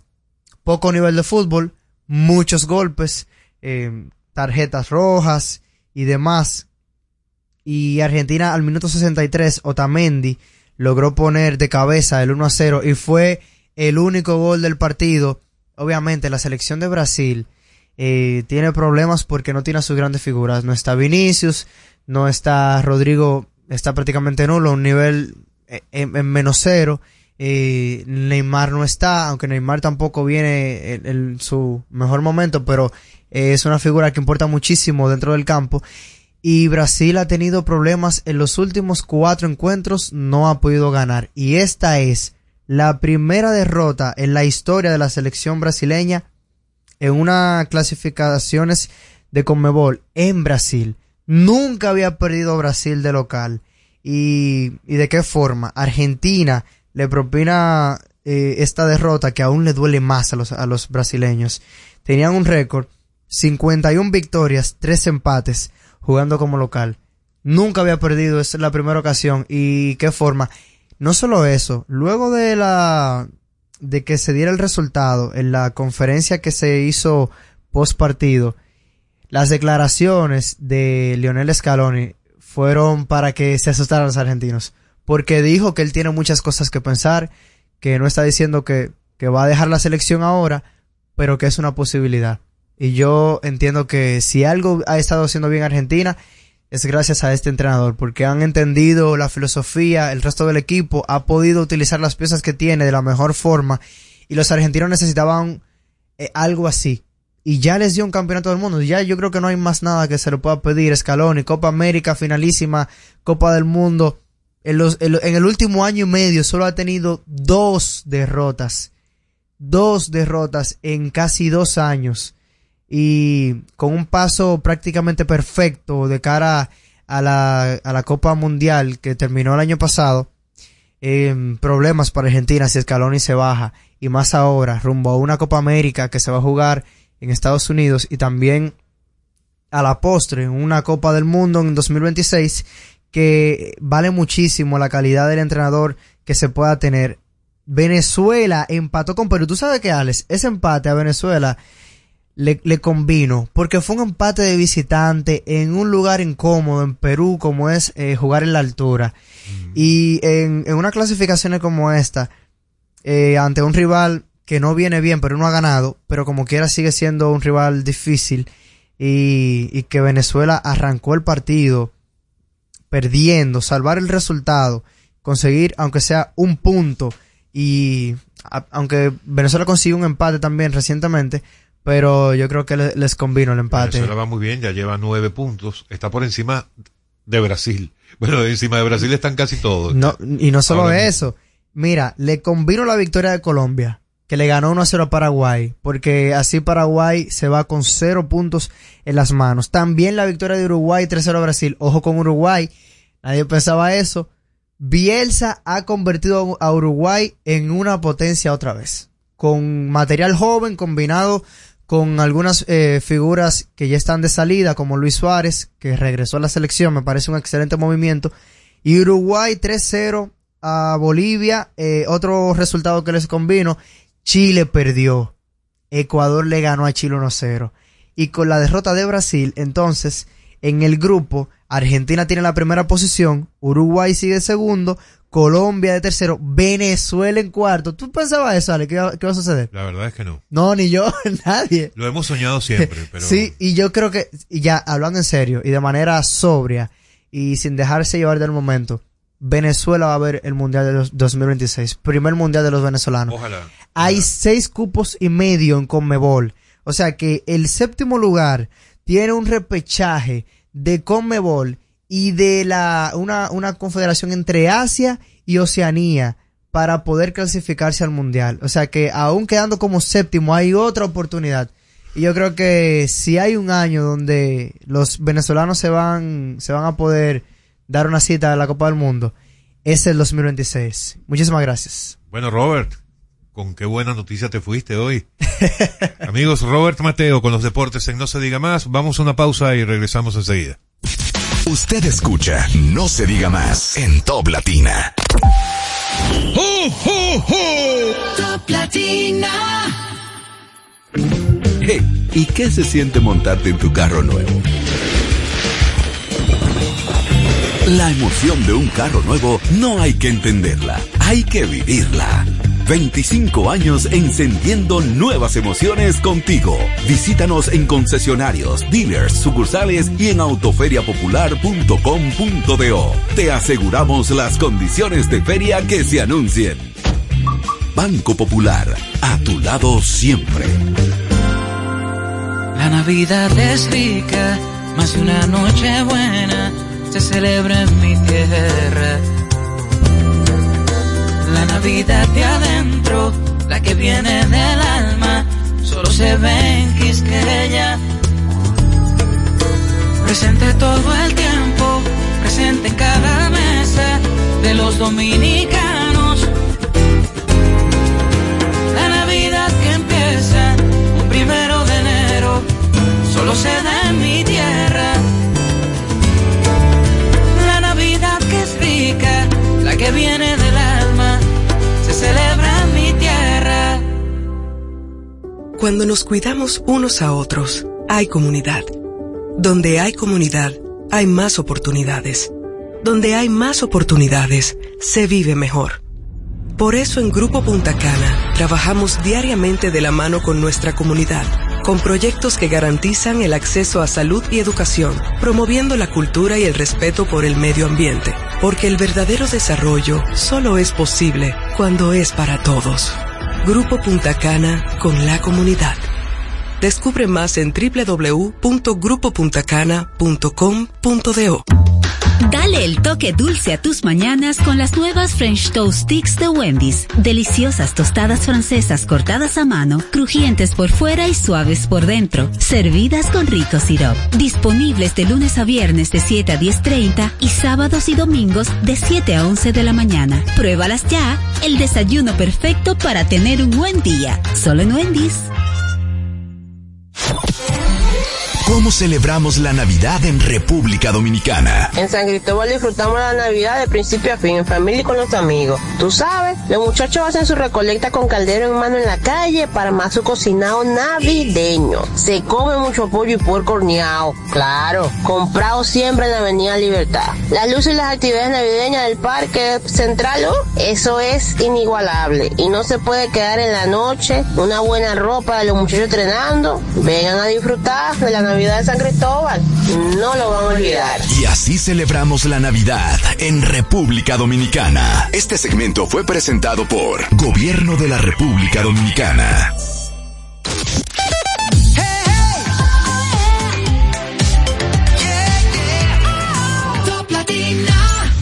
Usted escucha No se diga más. No se diga más. La mejor información y el mejor entretenimiento. Seguimos conectados con ustedes en No, se diga más por Top Latina.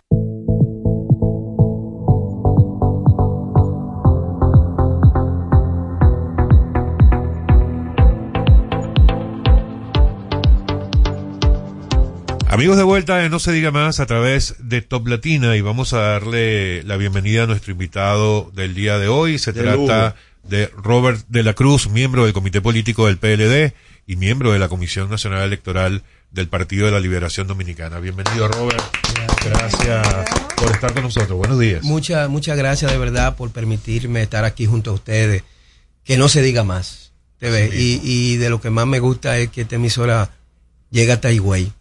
Ay, y eso, sí, ay, y sí. eso, y yo como higüeyano, ¿verdad? Me siento Claro muy contento sí. y orgulloso de eso. Así que muchas gracias y aquí con ustedes en lo que ustedes dispongan. Bueno, tú Y acabas de darme la zapata para la primera pregunta. Ay, Dios mío. cuidado. Candidato a la senaduría Ay, del lado este. ¿Vas a repetir en esa, en esa aspiración? No, nosotros ya tenemos. Y, y- y en primer lugar quisiera enviar eh, mi solidaridad a todo el pueblo dominicano y sobre todo a los capitaleños por la situación que vivimos este fin de semana y que todavía hay muchas personas, muchos dominicanos que todavía están sufriendo los embates de, de lo que pasó el fin de semana pasado en la capital. Quizá nosotros ya estamos volviendo a la normalidad eh, porque no nos pasó gran cosa, pero hay muchos dominicanos que, que no tienen nevera, que no tienen su cama, que no tienen su casa y de verdad nuestra solida- solidaridad y le pedimos a Dios que le dé la fuerza necesaria para poder enfrentar esta situación. Robert. Mira, no, para. Ah, eh, bueno, sí, lo de la Eh, ya el Partido de la Liberación Dominicana eligió el candidato a senador, que es el compañero Juan Julio Campos Ventura, que actualmente es diputado. Y ha sido un anhelo de Higüey, de la provincia de la Altagracia, por muchos años, de que Juan Julio sea el senador de la provincia de la Altagracia. En la ocasión pasada, eh, ustedes saben que teníamos un acuerdo con, con Amable Aristi Castro, que se rompió en medio del proceso, y se le ofreció para que Juan Julio fuera el candidato a diputado, a senador, pero no, no quiso. Ento- no quiso en ese momento, porque entendía que ya había hecho una campaña de diputado y que era un poco difícil, y entonces nosotros asumimos el reto por el bien del partido, por la necesidad, por nuestras condiciones, y que entendemos que teníamos la capacidad de ofrecerle a Higüey una propuesta eh, en términos legislativos apropiada. Y esa, esa agenda legislativa que nosotros teníamos, eh, la hemos compartido con Juan Julio para que él se adueñe y se haga parte de ella. Y no tenemos duda que él será el próximo senador de la provincia de Altagracia. ¿Tiene duda? Eh. No, no, yo- Y es de, la, y es de las provincias que está dentro de, la, de, la, Eso de las alianzas. ¿sería del solo Sí. del PLD o va por la alianza? No, va por la, va por la alianza, va tripartista en la provincia de Altagracia. Eh, nos están apoyando a nosotros a la senaduría y nosotros lo estamos apoyando a la fuerza del pueblo en la, en la, en la alcaldía. Que propósito, el, el- la fuerza del pueblo, eh, en el caso de, está como contrincante con el alcalde, hoy Cholutín Barú, quien era de, esa, de ese litoral partidario. Así es. Robert, en lo acontecido el fin de semana, tú que estuviste muy de cerca de, la, de las gestiones del presidente Medina, ¿qué pudo haberse hecho distinto? Vemos el Partido de la Liberación Dominicana emitió un comunicado ayer indicando de que no se tomaron las previsiones del lugar. ¿Qué hubiese hecho en el mismo escenario el Partido de la Liberación Dominicana?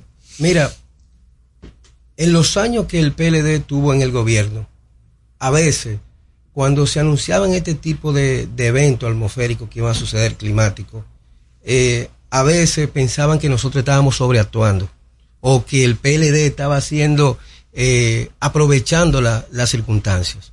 Pero cada vez que había una amenaza, que había la posibilidad de que un evento de esto pasara, uno sentía el gobierno haciendo medidas de, precauc- de precaución. Y uno lo siente hasta en las redes sociales el día de hoy de que eh, Gonzalo andaba él mismo limpiando los invernales. Porque esos son de, de- las cosas que crean estos efectos. Eh, no, no tan solo es la falta que tenemos de darle un drenaje eh, en, en, las- en las grandes ciudades, es también la, la precaución de limpiarlo.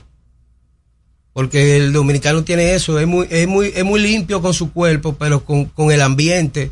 eh, no le importa tirar la basura en el contén, no le importa dónde tirar los plásticos, es que no, yo no tenerlo arriba. Entonces, frente, frente a eso, pienso que en todas las gestiones del PLD siempre había una campaña preventiva a veces que, se- que, que se iba más allá de si venía el evento o no. Y en la capital normalmente no es, que, no es solo el alcalde. Eh, cada, cada, cada presidente siempre ha tenido que ser una especie de alcalde también dentro del Distrito Nacional. Lo, lo, ca- ca- ca- porque esta es la casa, la casa del presidente. Y la alcaldía no está en capacidad de poder resolver todo- todos los problemas solo. El gobierno siempre ha tenido que dar, dar una mano.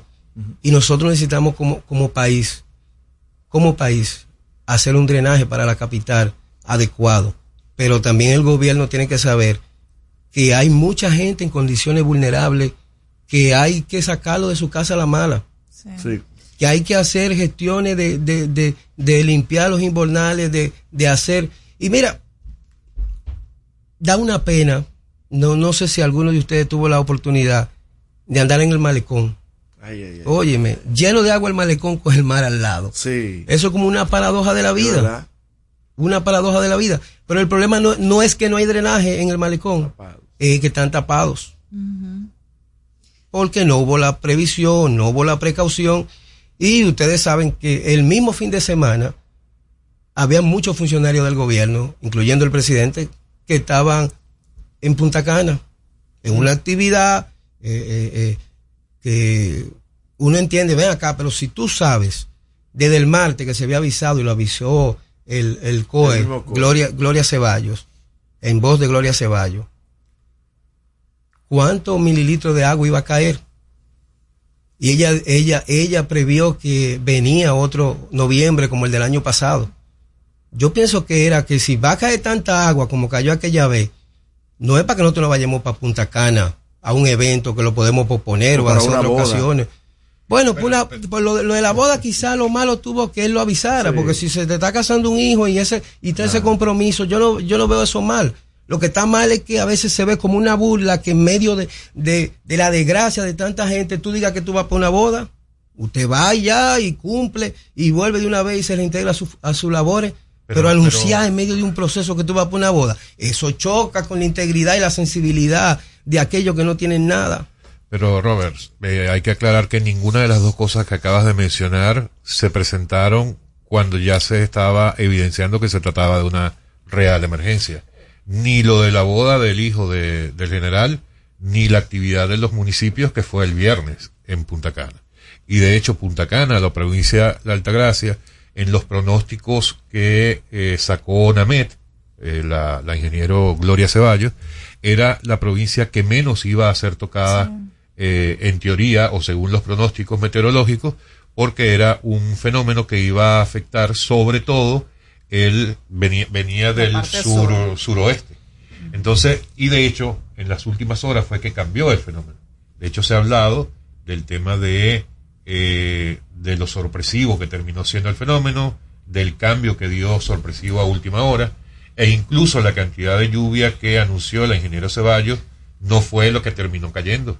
Que terminó cayendo la cantidad de lluvia más grande que ha caído en la historia de la República Dominicana. Pues entonces, Entonces, eh, solamente para aclarar esos dos puntos, porque hubiera ahí- estado de acuerdo sí, pero- contigo en caso de que eso hubiera ocurrido en medio de la emergencia o ya evidenciándose que se trataba de una emergencia como la que se presentó. te dije que no criticaba lo de lo de lo de la boda. O sea, tú tu, tu- es un compromiso superior. Lo que frente a la pregunta qué hubiese hecho el PLD o qué hizo el PLD en su momento que hacía, hacía una campaña preventiva que se sentía.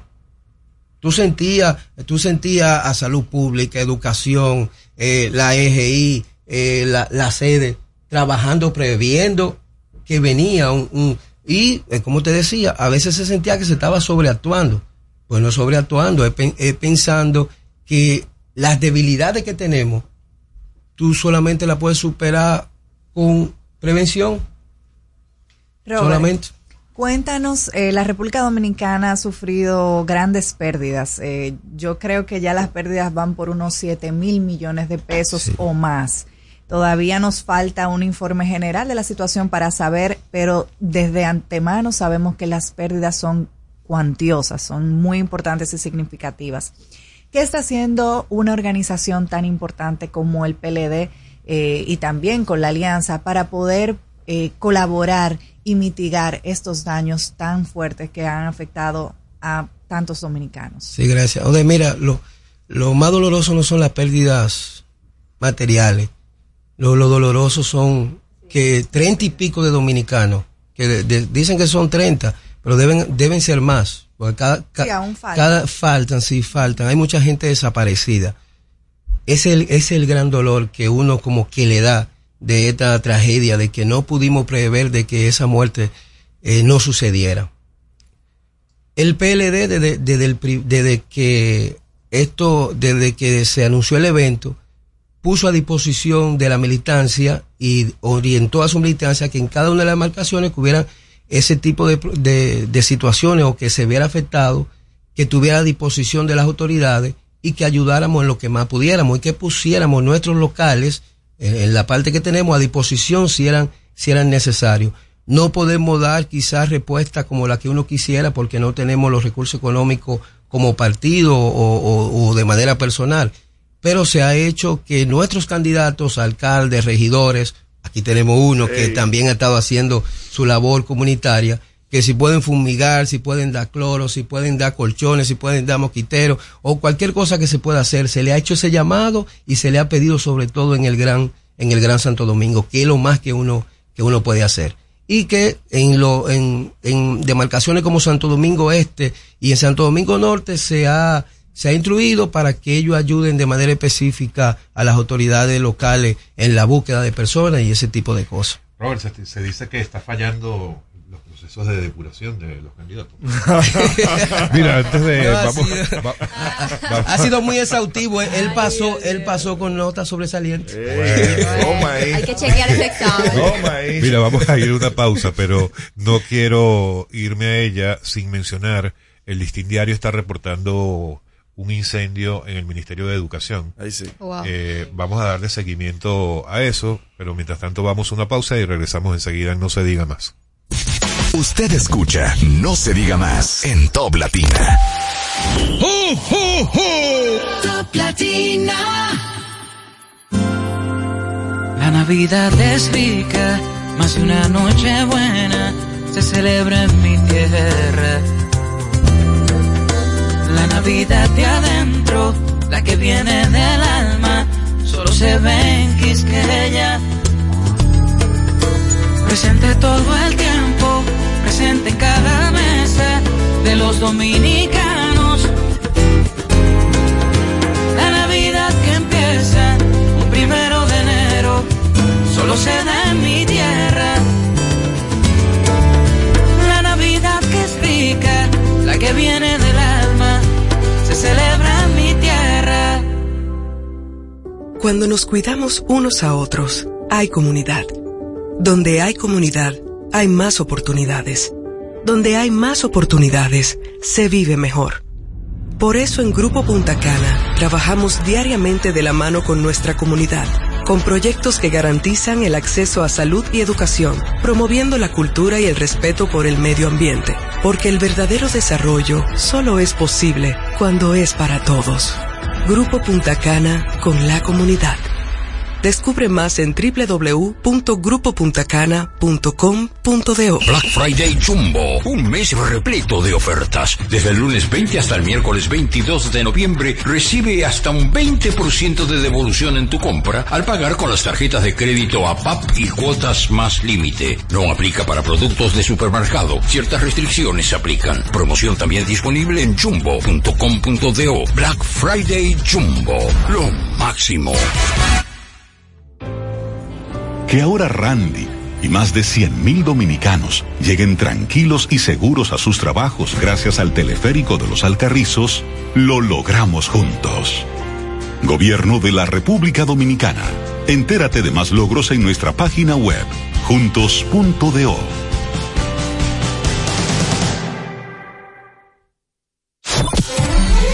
¿Cómo celebramos la Navidad en República Dominicana? En La Vega se respira alegría todo el año y la época navideña no es la excepción. La Navidad se siente cada año con la tradicional decoración del Parque Duarte frente a la Catedral, el Parque de las Flores y las competencias de decoración navideña en los barrios, los angelitos, los asaltos navideños en las casas y las empresas. Y no se quedan los juntes familiares con los viajeros que llegan a compartir con nosotros la época más hermosa del año, la Navidad. Y así celebramos la Navidad en República Dominicana. Este segmento fue presentado por Gobierno de la República Dominicana.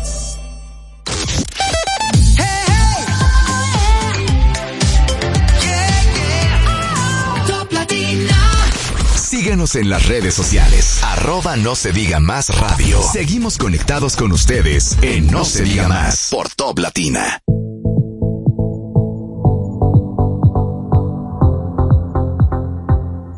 De vuelta en No se diga más a través de Top Latina. Bueno, con respecto a lo de que hablábamos del el reporte de incendio en el Ministerio de Educación, eh, en las redes sociales, que es por donde nos estamos guiando, algunos medios hablan de que ya se encuentran las unidades de bomberos en el sitio, es. pero pareciera más bien haber sido un conato, porque se ve todo como, las imágenes que estamos viendo, se ve todo como medio en calma, solo las unidades de emergencia allí presentes, o sea que Y al ojalá parecer que... el incendio se produjo en el Departamento de Recursos Humanos que está en los pisos inferiores, o sea que es de fácil acceso Sí. para que los bomberos puedan... eh, Sí, ojalá que haya sido Eso solo fue eso, un alguna- conato. Alguna nómina caliente o algo así ahí que se encendió. ay. Mira, quiero, quiero aprovechar y mandar un saludo a mi amiga, a mi amiga Karina Alarcón. Ay, de sí. verdad que yo supongo que ella debe estar escuchando el Sí, programa. claro que sí, claro que sí. Sí, que espero Bueno, que, ella, su- ella- que su yo después te digo lo que dijo, porque no venía hoy. no creo, no creo, no, no creo, no. No, Karina está viendo un poco por, por su estado, que ya Sí. está a punto de llegar Elena María. Robert, eh, vamos a hablar de política, porque no viniste Sí. a hablar solamente del tema de emergencia No, no, de Ay, semana, supongo yo. ¿verdad? Y yo, y yo no soy del COE. Exacto. Ni de una vez. Mira, eh, Alianza Rescate RD. Y la gran alianza Rescate RD. Ay, mi madre. Tienen que decir la gran. Claro, Ale- porque no, ya tú sabes. No, eso no cabe en mi boca, pero ni por casualidad. La Alianza Rescate RD. Tú, pu- tú Esto- puedes cambiar eh, eh, grande por poderosa. También. La puede, la puede, la Tú puede dices cambiar. que es poderosa. Muy poderosa. Pero no han podido ni siquiera llegar a la meta de las 20 candidaturas a senaduría en conjunto. Llegamos- Que anunciaron justo el día antes de hacer la presentación oficial de la alianza. No, solamente ha habido dos presentaciones de la alianza.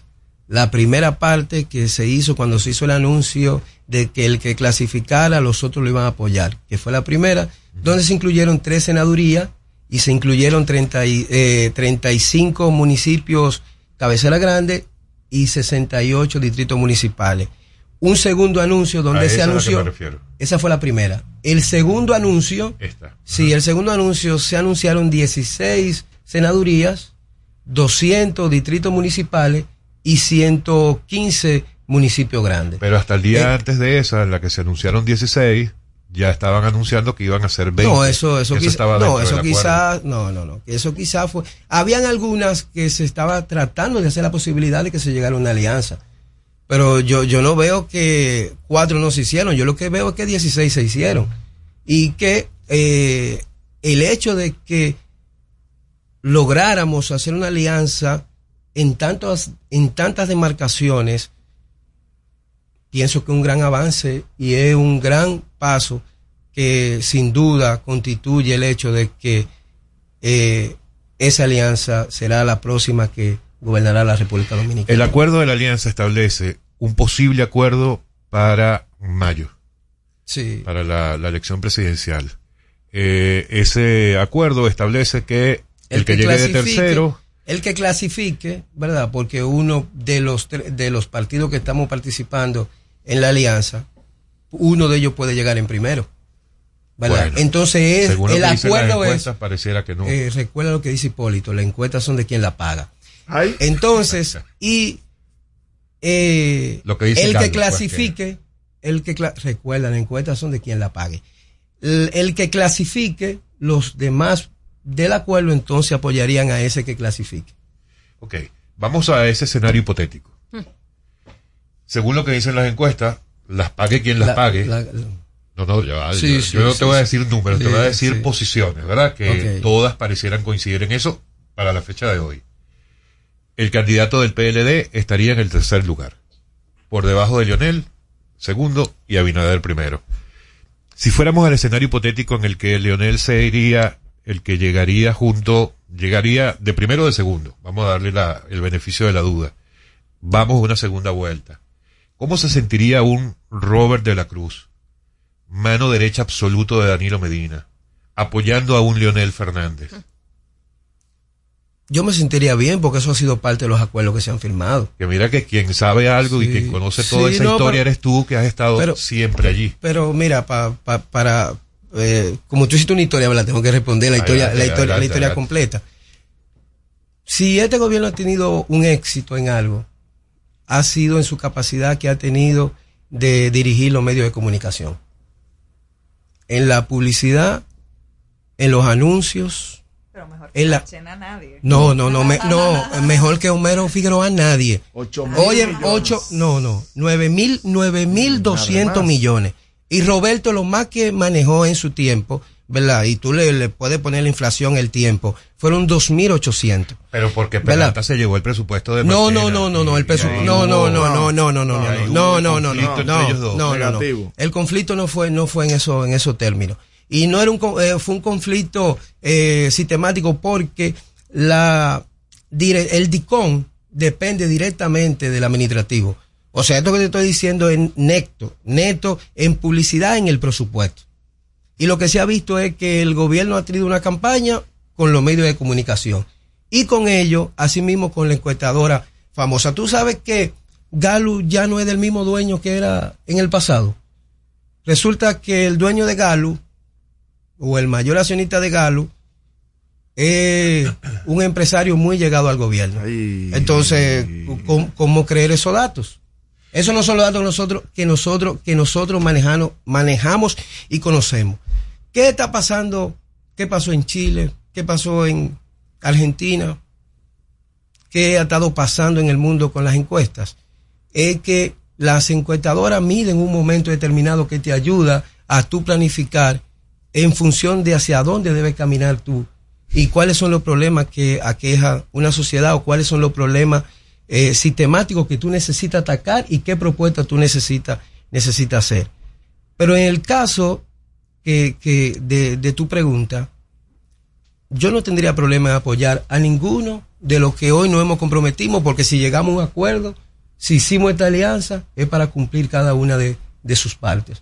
Ahora, yo sí siento que con el trabajo que nosotros estamos haciendo, eh, el anhelo que, que yo siento en la calle, de lo que yo veo que nosotros po- podemos llegar a hacer, yo no tengo duda que Abel Martínez será el próximo presidente de la República. Robert, me, me alegra mucho eh, escuchar esas palabras de lo que nosotros podemos llegar a hacer, porque creo que los militantes del PLD tienden a enfuscarse cuando el gobierno justifica lo que ustedes consideran como eh, errores o falta de accionar, haciendo referencia a las gestiones pasadas del PLD, pero también son los mismos militantes que hacen referencia mucho a lo que ustedes hicieron en su gestión.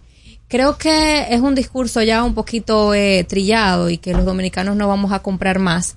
El hecho de rescatar al país para volver a lo que teníamos, a esa estabilidad que ustedes eh, supuestamente lograron en el, en el país. Creo que los dominicanos estamos cansados de ambas gestiones, ambos gobiernos, ambos partidos, de siempre mirar hacia atrás. Y creo que tenemos que mirar hacia el futuro. ¿Qué es esa nueva propuesta? ¿Qué es esa innovación? ¿Qué es eso nuevo que nos puede traer el PLD? Porque no creo que el país vaya a comprar el discurso de volver a lo mismo de esa gestión que provocó una necesidad y una un furor por salir de esa gestión, lo que provocó elegir un nuevo mandatario. ¿Qué es eso nuevo que nos puede traer el PLD? Bueno, eh, gracias por tu pregunta, ¿verdad? Porque me permite decir por qué Abel Martínez debe ser el próximo presidente. Pero antes de eso, yo quiero decirte que es necesario siempre, uno debe recordar lo que uno hizo para uno saber hacia dónde uno va o qué uno puede dar. O sea, que, que, el, que el PLD te diga que va a hacer, qué va a hacer en educación. ¿Qué hizo cuando estábamos en educación? ¿Qué puede hacer en salud? ¿Qué hizo cuando estábamos en salud? ¿Qué se hizo en infraestructura? ¿Qué se hizo con lo más vulnerable? ¿Qué se hizo con el tema que hay con la vivienda? ¿Qué se hizo con el tránsito? Porque, óyeme, si, si, si vamos al escenario real y quitamos todo lo que ha hecho el PLD en su obra de gestión, eh, yo no sé a qué país no, estu- no estuviéramos pareciendo. Estuviéramos, eh, eh, estuviéramos pareciéndonos a Cuba Si yo cierro los ojos y quito que, todo lo que el PLD hizo en materia de educación, voy a quitar todas las aulas, el avance tecnológico que se hizo, la- los maestros, la, construcción de, de darle calidad de vida a los maestros para que ellos no, no, no vendan pobreza, sino que vendan por lo menos que son de la, de la clase media. Todo eso yo pienso que tú tienes que extraerlo de lo que hizo el PLD para tú saber qué te puede ofrecer el PLD de cara al futuro. ¿Qué tenemos hoy? Bueno, tenemos una inflación alta, tenemos el, el alto costo de los alimentos, tenemos muchos apagones, tenemos deficiencia en el área de la salud, tenemos deficiencia en el área de la, de la, de la, de, educación y tú dices, bueno, pero, o sea, para, para que toda esa deficiencia no sigan, el PLD no, no estaba en esa deficiencia. Entonces, él por eso, él, Espérate, él- va- vamos a pararlo ahí, porque no podemos No, decir pero déjame que terminar. no, pero, pero vamos a Ok. retroalimentar, porque estamos Que no en una entrevista, que conversación. sea un Sí, ah, pequeño ok, debate. ok. Estamos conversando. Pues yo no he terminado de responderle a ella, después me sé. tienes que dejar. Claro Pero- que sí, es que, es que yo no, de verdad, yo estoy de acuerdo en que el, claro que sí, el PLD hizo obras que hay que reconocerlo y no podemos ser mezquinos en negarlas. Claro que ha hecho obras en todos esos sectores que usted dice, pero ninguno ha sido resuelto. Todavía cargamos con fuertes deficiencias en todos esos sectores. Entonces, a eso que me refiero, es que no podemos tampoco ser mezquinos en, en negar las cosas. Y le- el problema aquí de la salud nunca se ha resuelto. El problema de la educación, siempre hemos tenido los peores estándares educativos de la región. Por Entonces, años. la realidad es que no se ha resuelto Para- ningún para problema que me puedas de responder la mejor, República mejor. Dominicana. No, no, pero... eh, Para que me puedas responder mejor la pregunta. No, mejor. Ah, yo no iba bien. Espérate, mira. Mira, en, educación, eh, todo es un proceso, ¿verdad? Claro o sea, eh, nadie tiene una varita para, para hacer. Cierto. El presidente Medina construyó 30 mil aulas. ¿Por qué? Porque lo- los muchachos estaban fuera. Los profesores ganaban entre 7 mil y 8 mil pesos. Lo dejó ganando 55. O sea, le subió la calidad de vida a los profesores. Implementó la tarda extendida para darle más calidad a que los muchachos estuvieran en la escuela, resolviendo un ciclo de necesidad que tenían los más pobres. ¿Cuál era?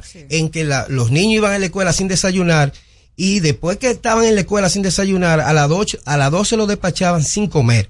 Entonces se resolvió el problema de que usted ve a la escuela, lo motivaba a que la madre mandaran a sus hijos a la escuela, allá lo desayunaban, tenían una merienda y comían. Y aparte de eso, todo es un ciclo de, de, de, eh, de que se hizo, que no se concluyó. Ahora tú tienes que reconocer que ha tenido mucha deficiencia Se el manejo continuidad por lo menos. por, lo no menos con, con masita, con, con leche descremada. No, pero no, pero no que no quiero No, entrar como la en el detalle de que tú digas o no la digas. verdad es que El sistema eléctrico. el mismo no, sistema no, no, no, el no, PLD. no, no, no, claro que no, Eh, claro que no. Mucha, mucha deficiencia, corazón, mucha deficiencia. La vinculación que se hizo con el campo y los alimentos escolares, ya eso no se da. Los productores podían poner sus productos, vendérselos al, al INAVI, ya no se hace. Para hacer ese ciclo de producción que se podía hacer entre lo que producía en el campo y tú darle calidad de vida al campesino que pudiera entrar a su producto. Energía eléctrica. Se, se construyó Punta Catalina que permitió estabilizar la demanda con el consumo. Es lo que nosotros Una y logró y logró y logró bajar, abaratar el costo de la producción. Una generación importantísima y que hoy en día la hemos necesitado, pero sin embargo, cuando el mundo entero estaba en gas natural, aquí se estaba trabajando con carbón. Y ahora con Una qué barbaridad. Y ahora con qué se está trabajando? La de ASO con qué trabaja? la con full oil, donde ha subido la electricidad, el la pagan a 30 el kilovatio. Tiene y nosotros la dejamos nueva. Tiene que ser- energías renovables. tiene- tenemos que caminar eso, pero tú sabes cuánto nosotros instalamos en los ocho años de anilo de energía renovable? 220 megavatios. ¿Tú sabes cuántos se han instalado en los últimos tres años? Cero. Pero tú Se- sabes cuántos mucha- están en construcción. mucho- ¿cu- cuánto Más de están en co- 800. Solamente en Montecristi son en 800 construcción, megavatios. en Pero, construcción. señores, que es una obra... Eh, eh, ajá, Catalina- ¿Tú sabes cuánto, tú sabes cuánto años nosotros ahorita. dejamos contratado? Pero ven acá. Corazón, tú sabes. son, son muchas de esas inversiones Corazón, privadas, ¿tú sabes no inversiones Mira, públicas. dejamos instalada 220 y dejamos contratada 500. Robert, escúchame. Estoy pero, preocupado que no le he respondido bien. no, a no, pero Omar está tranquila. Omar, Omar está tranquila. Y yo me voy a unir a la, a la pregunta de Omar para que no suene tan, tan mal. Y nos vamos a ir corrido hasta la, hasta las nueve, Marcelino. Eh, para no tener que volver a hacer una pausa. Mira, Gracias. eh, lo primero es que como decía Odette, no se puede ser mezquino y decir que el PLD no hizo nada. Exactamente. O sea, de que hizo muchas cosas. Y, y también no puede decir que Luis no ha hecho nada. Correcto. Poco, hecho, pero, sí. poco, Correcto. pero. Lo que, pero varias cosas. Lo primero es que tú no puedes comprar 20 años con 3. Sí, Jamás. sí. Vamos a dejar eso eh, de plano por ahí. Pero lo más importante es que los temas, los problemas estructurales de este país, aunque haya, aunque Danilo haya creado, construido 30.000 aulas, aunque Lionel haya establecido el desayuno escolar con leche descremada para que los niños eh, crezcan mejor nutridos. Estoy diciendo cualquier cosa. Sí. O sea, aunque cualquiera de ustedes haya hecho durante 20 años lo que haya hecho, los problemas estructurales de esta sociedad no fueron resueltos nunca. Nunca en 20 años. Porque esos problemas estructurales, como lo son la educación, la seguridad ciudadana y la salud, no se ha deteriorado en tres años por una mala gestión de Luis Abinader. Entonces, ahí es donde, y yo me sumo a lo que decía Omara, o sea, ¿cómo es posible, o sea, con qué cara se puede parar un partido político, independientemente de cómo se llame, después de 20 años en el poder y que no haya logrado resolver mínimamente problemas estructurales como esos? ¿Tú crees que la vida del dominicano de ahora es igual a la vida del dominicano del 96? No, Tú- sin tú- duda no puede ser no, igual. No, no, no es igual. La calidad de vida que nosotros tenemos no, no es igual. Nosotros como sociedad, incluyendo lo- los años del PLD, incluyendo lo- los, lo- los gobiernos del PRD y, de, y del PRM, nosotros como sociedad, aún con nuestro tropiezo, hemos ido avanzando. Hemos ido avanzando. Y el hecho de colocar nuestra sociedad en que América Latina se tenga que hablar de República Dominicana en cualquier tema, es un significado de que hemos ido avanzando en diferentes renglones de la, de la sociedad. Y de hecho, y de hecho, lo- los dominicanos estamos colocados en el mundo como, como gente social productivo, vinculado a la producción y al desarrollo y al progreso, com- como entes sociales. Así como hay otros países, para no mencionar ninguno, que todo el producto que tú ves que sale de ahí, toda la persona que sale de ahí, ya el hecho de haber salido de ahí ya es malo. Nosotros como dominicanos hemos logrado avanzar en el hecho de que como los venezolanos en su tiempo, ¿verdad?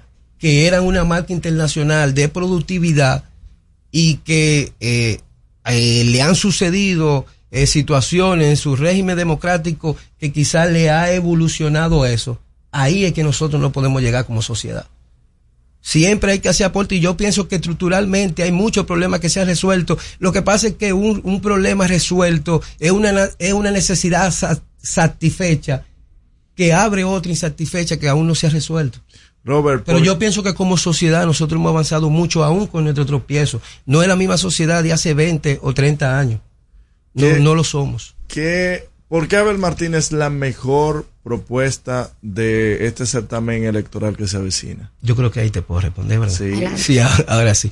Mira, el, aparte de esa obra de gobierno que tienen los gobiernos del PLD, su capital humano, su desarrollo que tiene, el compañero Abel Martínez ha planteado cinco transformaciones esenciales para el desarrollo de nuestro, de nuestro país. Una transformación en materia social que incluye una, un círculo con los entes productivos eh, de mayor vulnera- vulnerabilidad en la sociedad dominicana, una transformación en el sector productivo para hacer una vinculación con los dife- diferentes sectores de la vida productiva, como el campo, como la industria, como zona franca, una transformación en el área de salud y educación que aparte de esos desarrollos que tuvimos en los gobiernos del PLD, es con- continuar con la forma- formación y capacitación de nuestros maestros, darle mayor vigorosidad al desayuno y mantener la jornada extendida. Una transformación en el área de la salud con tratar de igualar el modelo eh, público con el modelo privado, que uno no pueda determinar, que uno pueda elegir ir a un hospital antes que ir a una, a una clínica, una transformación en el área de que, que un eje que ya él ha, ha esbozado con mucho detalle en materia de seguridad, instalando 200 destacamentos en esos sitios donde la donde la, la delincuencia es alta, con cámaras de reconocimiento facial, con profesionalización desde la escuela en el área policial, darle mayor formación a los policías y una transformación migratoria donde podamos tener, eh, reconocer dónde están los inmigrantes o los que no son dominicanos, saber dónde está cada uno y dónde está sentado y qué hace cada, cada que, uno los de que ellos. están irregulares, dilo, No, los que están todos, irregulares, todos, todos. ¿Qué hacen y dónde están? Robert, eh, te quiero hacer una pregunta con la mayor objetividad posible, Mm. sin fanatismos políticos, y espero que tú puedas responderme de la misma manera, sin pasiones políticas. Entiendo tu comentario sobre la desconfianza que existe respecto a las encuestas en nuestro país, y es eh, un problema que venimos acarreando, no solamente en este gobierno de Luis Abinader, sino desde los gobiernos del PLD y los gobiernos anteriores. Sabemos para qué se prestan muchas encuestadoras, pero así como hay algunas que se prestan para cosas incorrectas, también hay algunas que han demostrado, después de cada proceso electoral, tener fundamentos y argumentos sólidos respecto a los números que le, pres- le presentan a la sociedad civil.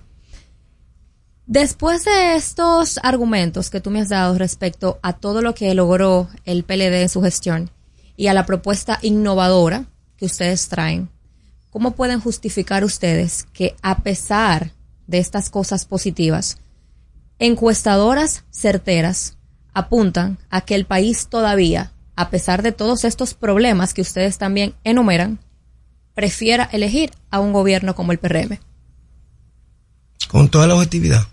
sin fanatismos Mira, políticos? Eh, ¿Tú crees que Luis está mejor ahora que cuando ganó? Es evidentemente que va a estar en una posición más incómoda y de más tensión. Nunca había Eh, sido presidente, ha tenido que lidiar con muchas situaciones y es parte Sí, eso del es parte desgaste de, de, de- de desgaste. No eso, conozco eso un es solo sí, presidente que sí. no salga con una tasa mínima de rechazo. Eso, eh, eso, eso, el- ese- eso es lo, lo- lo- lo primero. Luis fue electo con el 28% de cada 100 dominicanos. Porque una de las tasas más altas de abstención se dio en el 2020. Por la pandemia, por, por, muchas por muchas razones. Según nosotros, según nosotros, lo- lo- los datos de nosotros, es que de nuestro padrón hubo un millón cuatrocientos y algo de PLDistas que no fueron a votar. Por múltiples, por múltiples razones que no fueron a votar.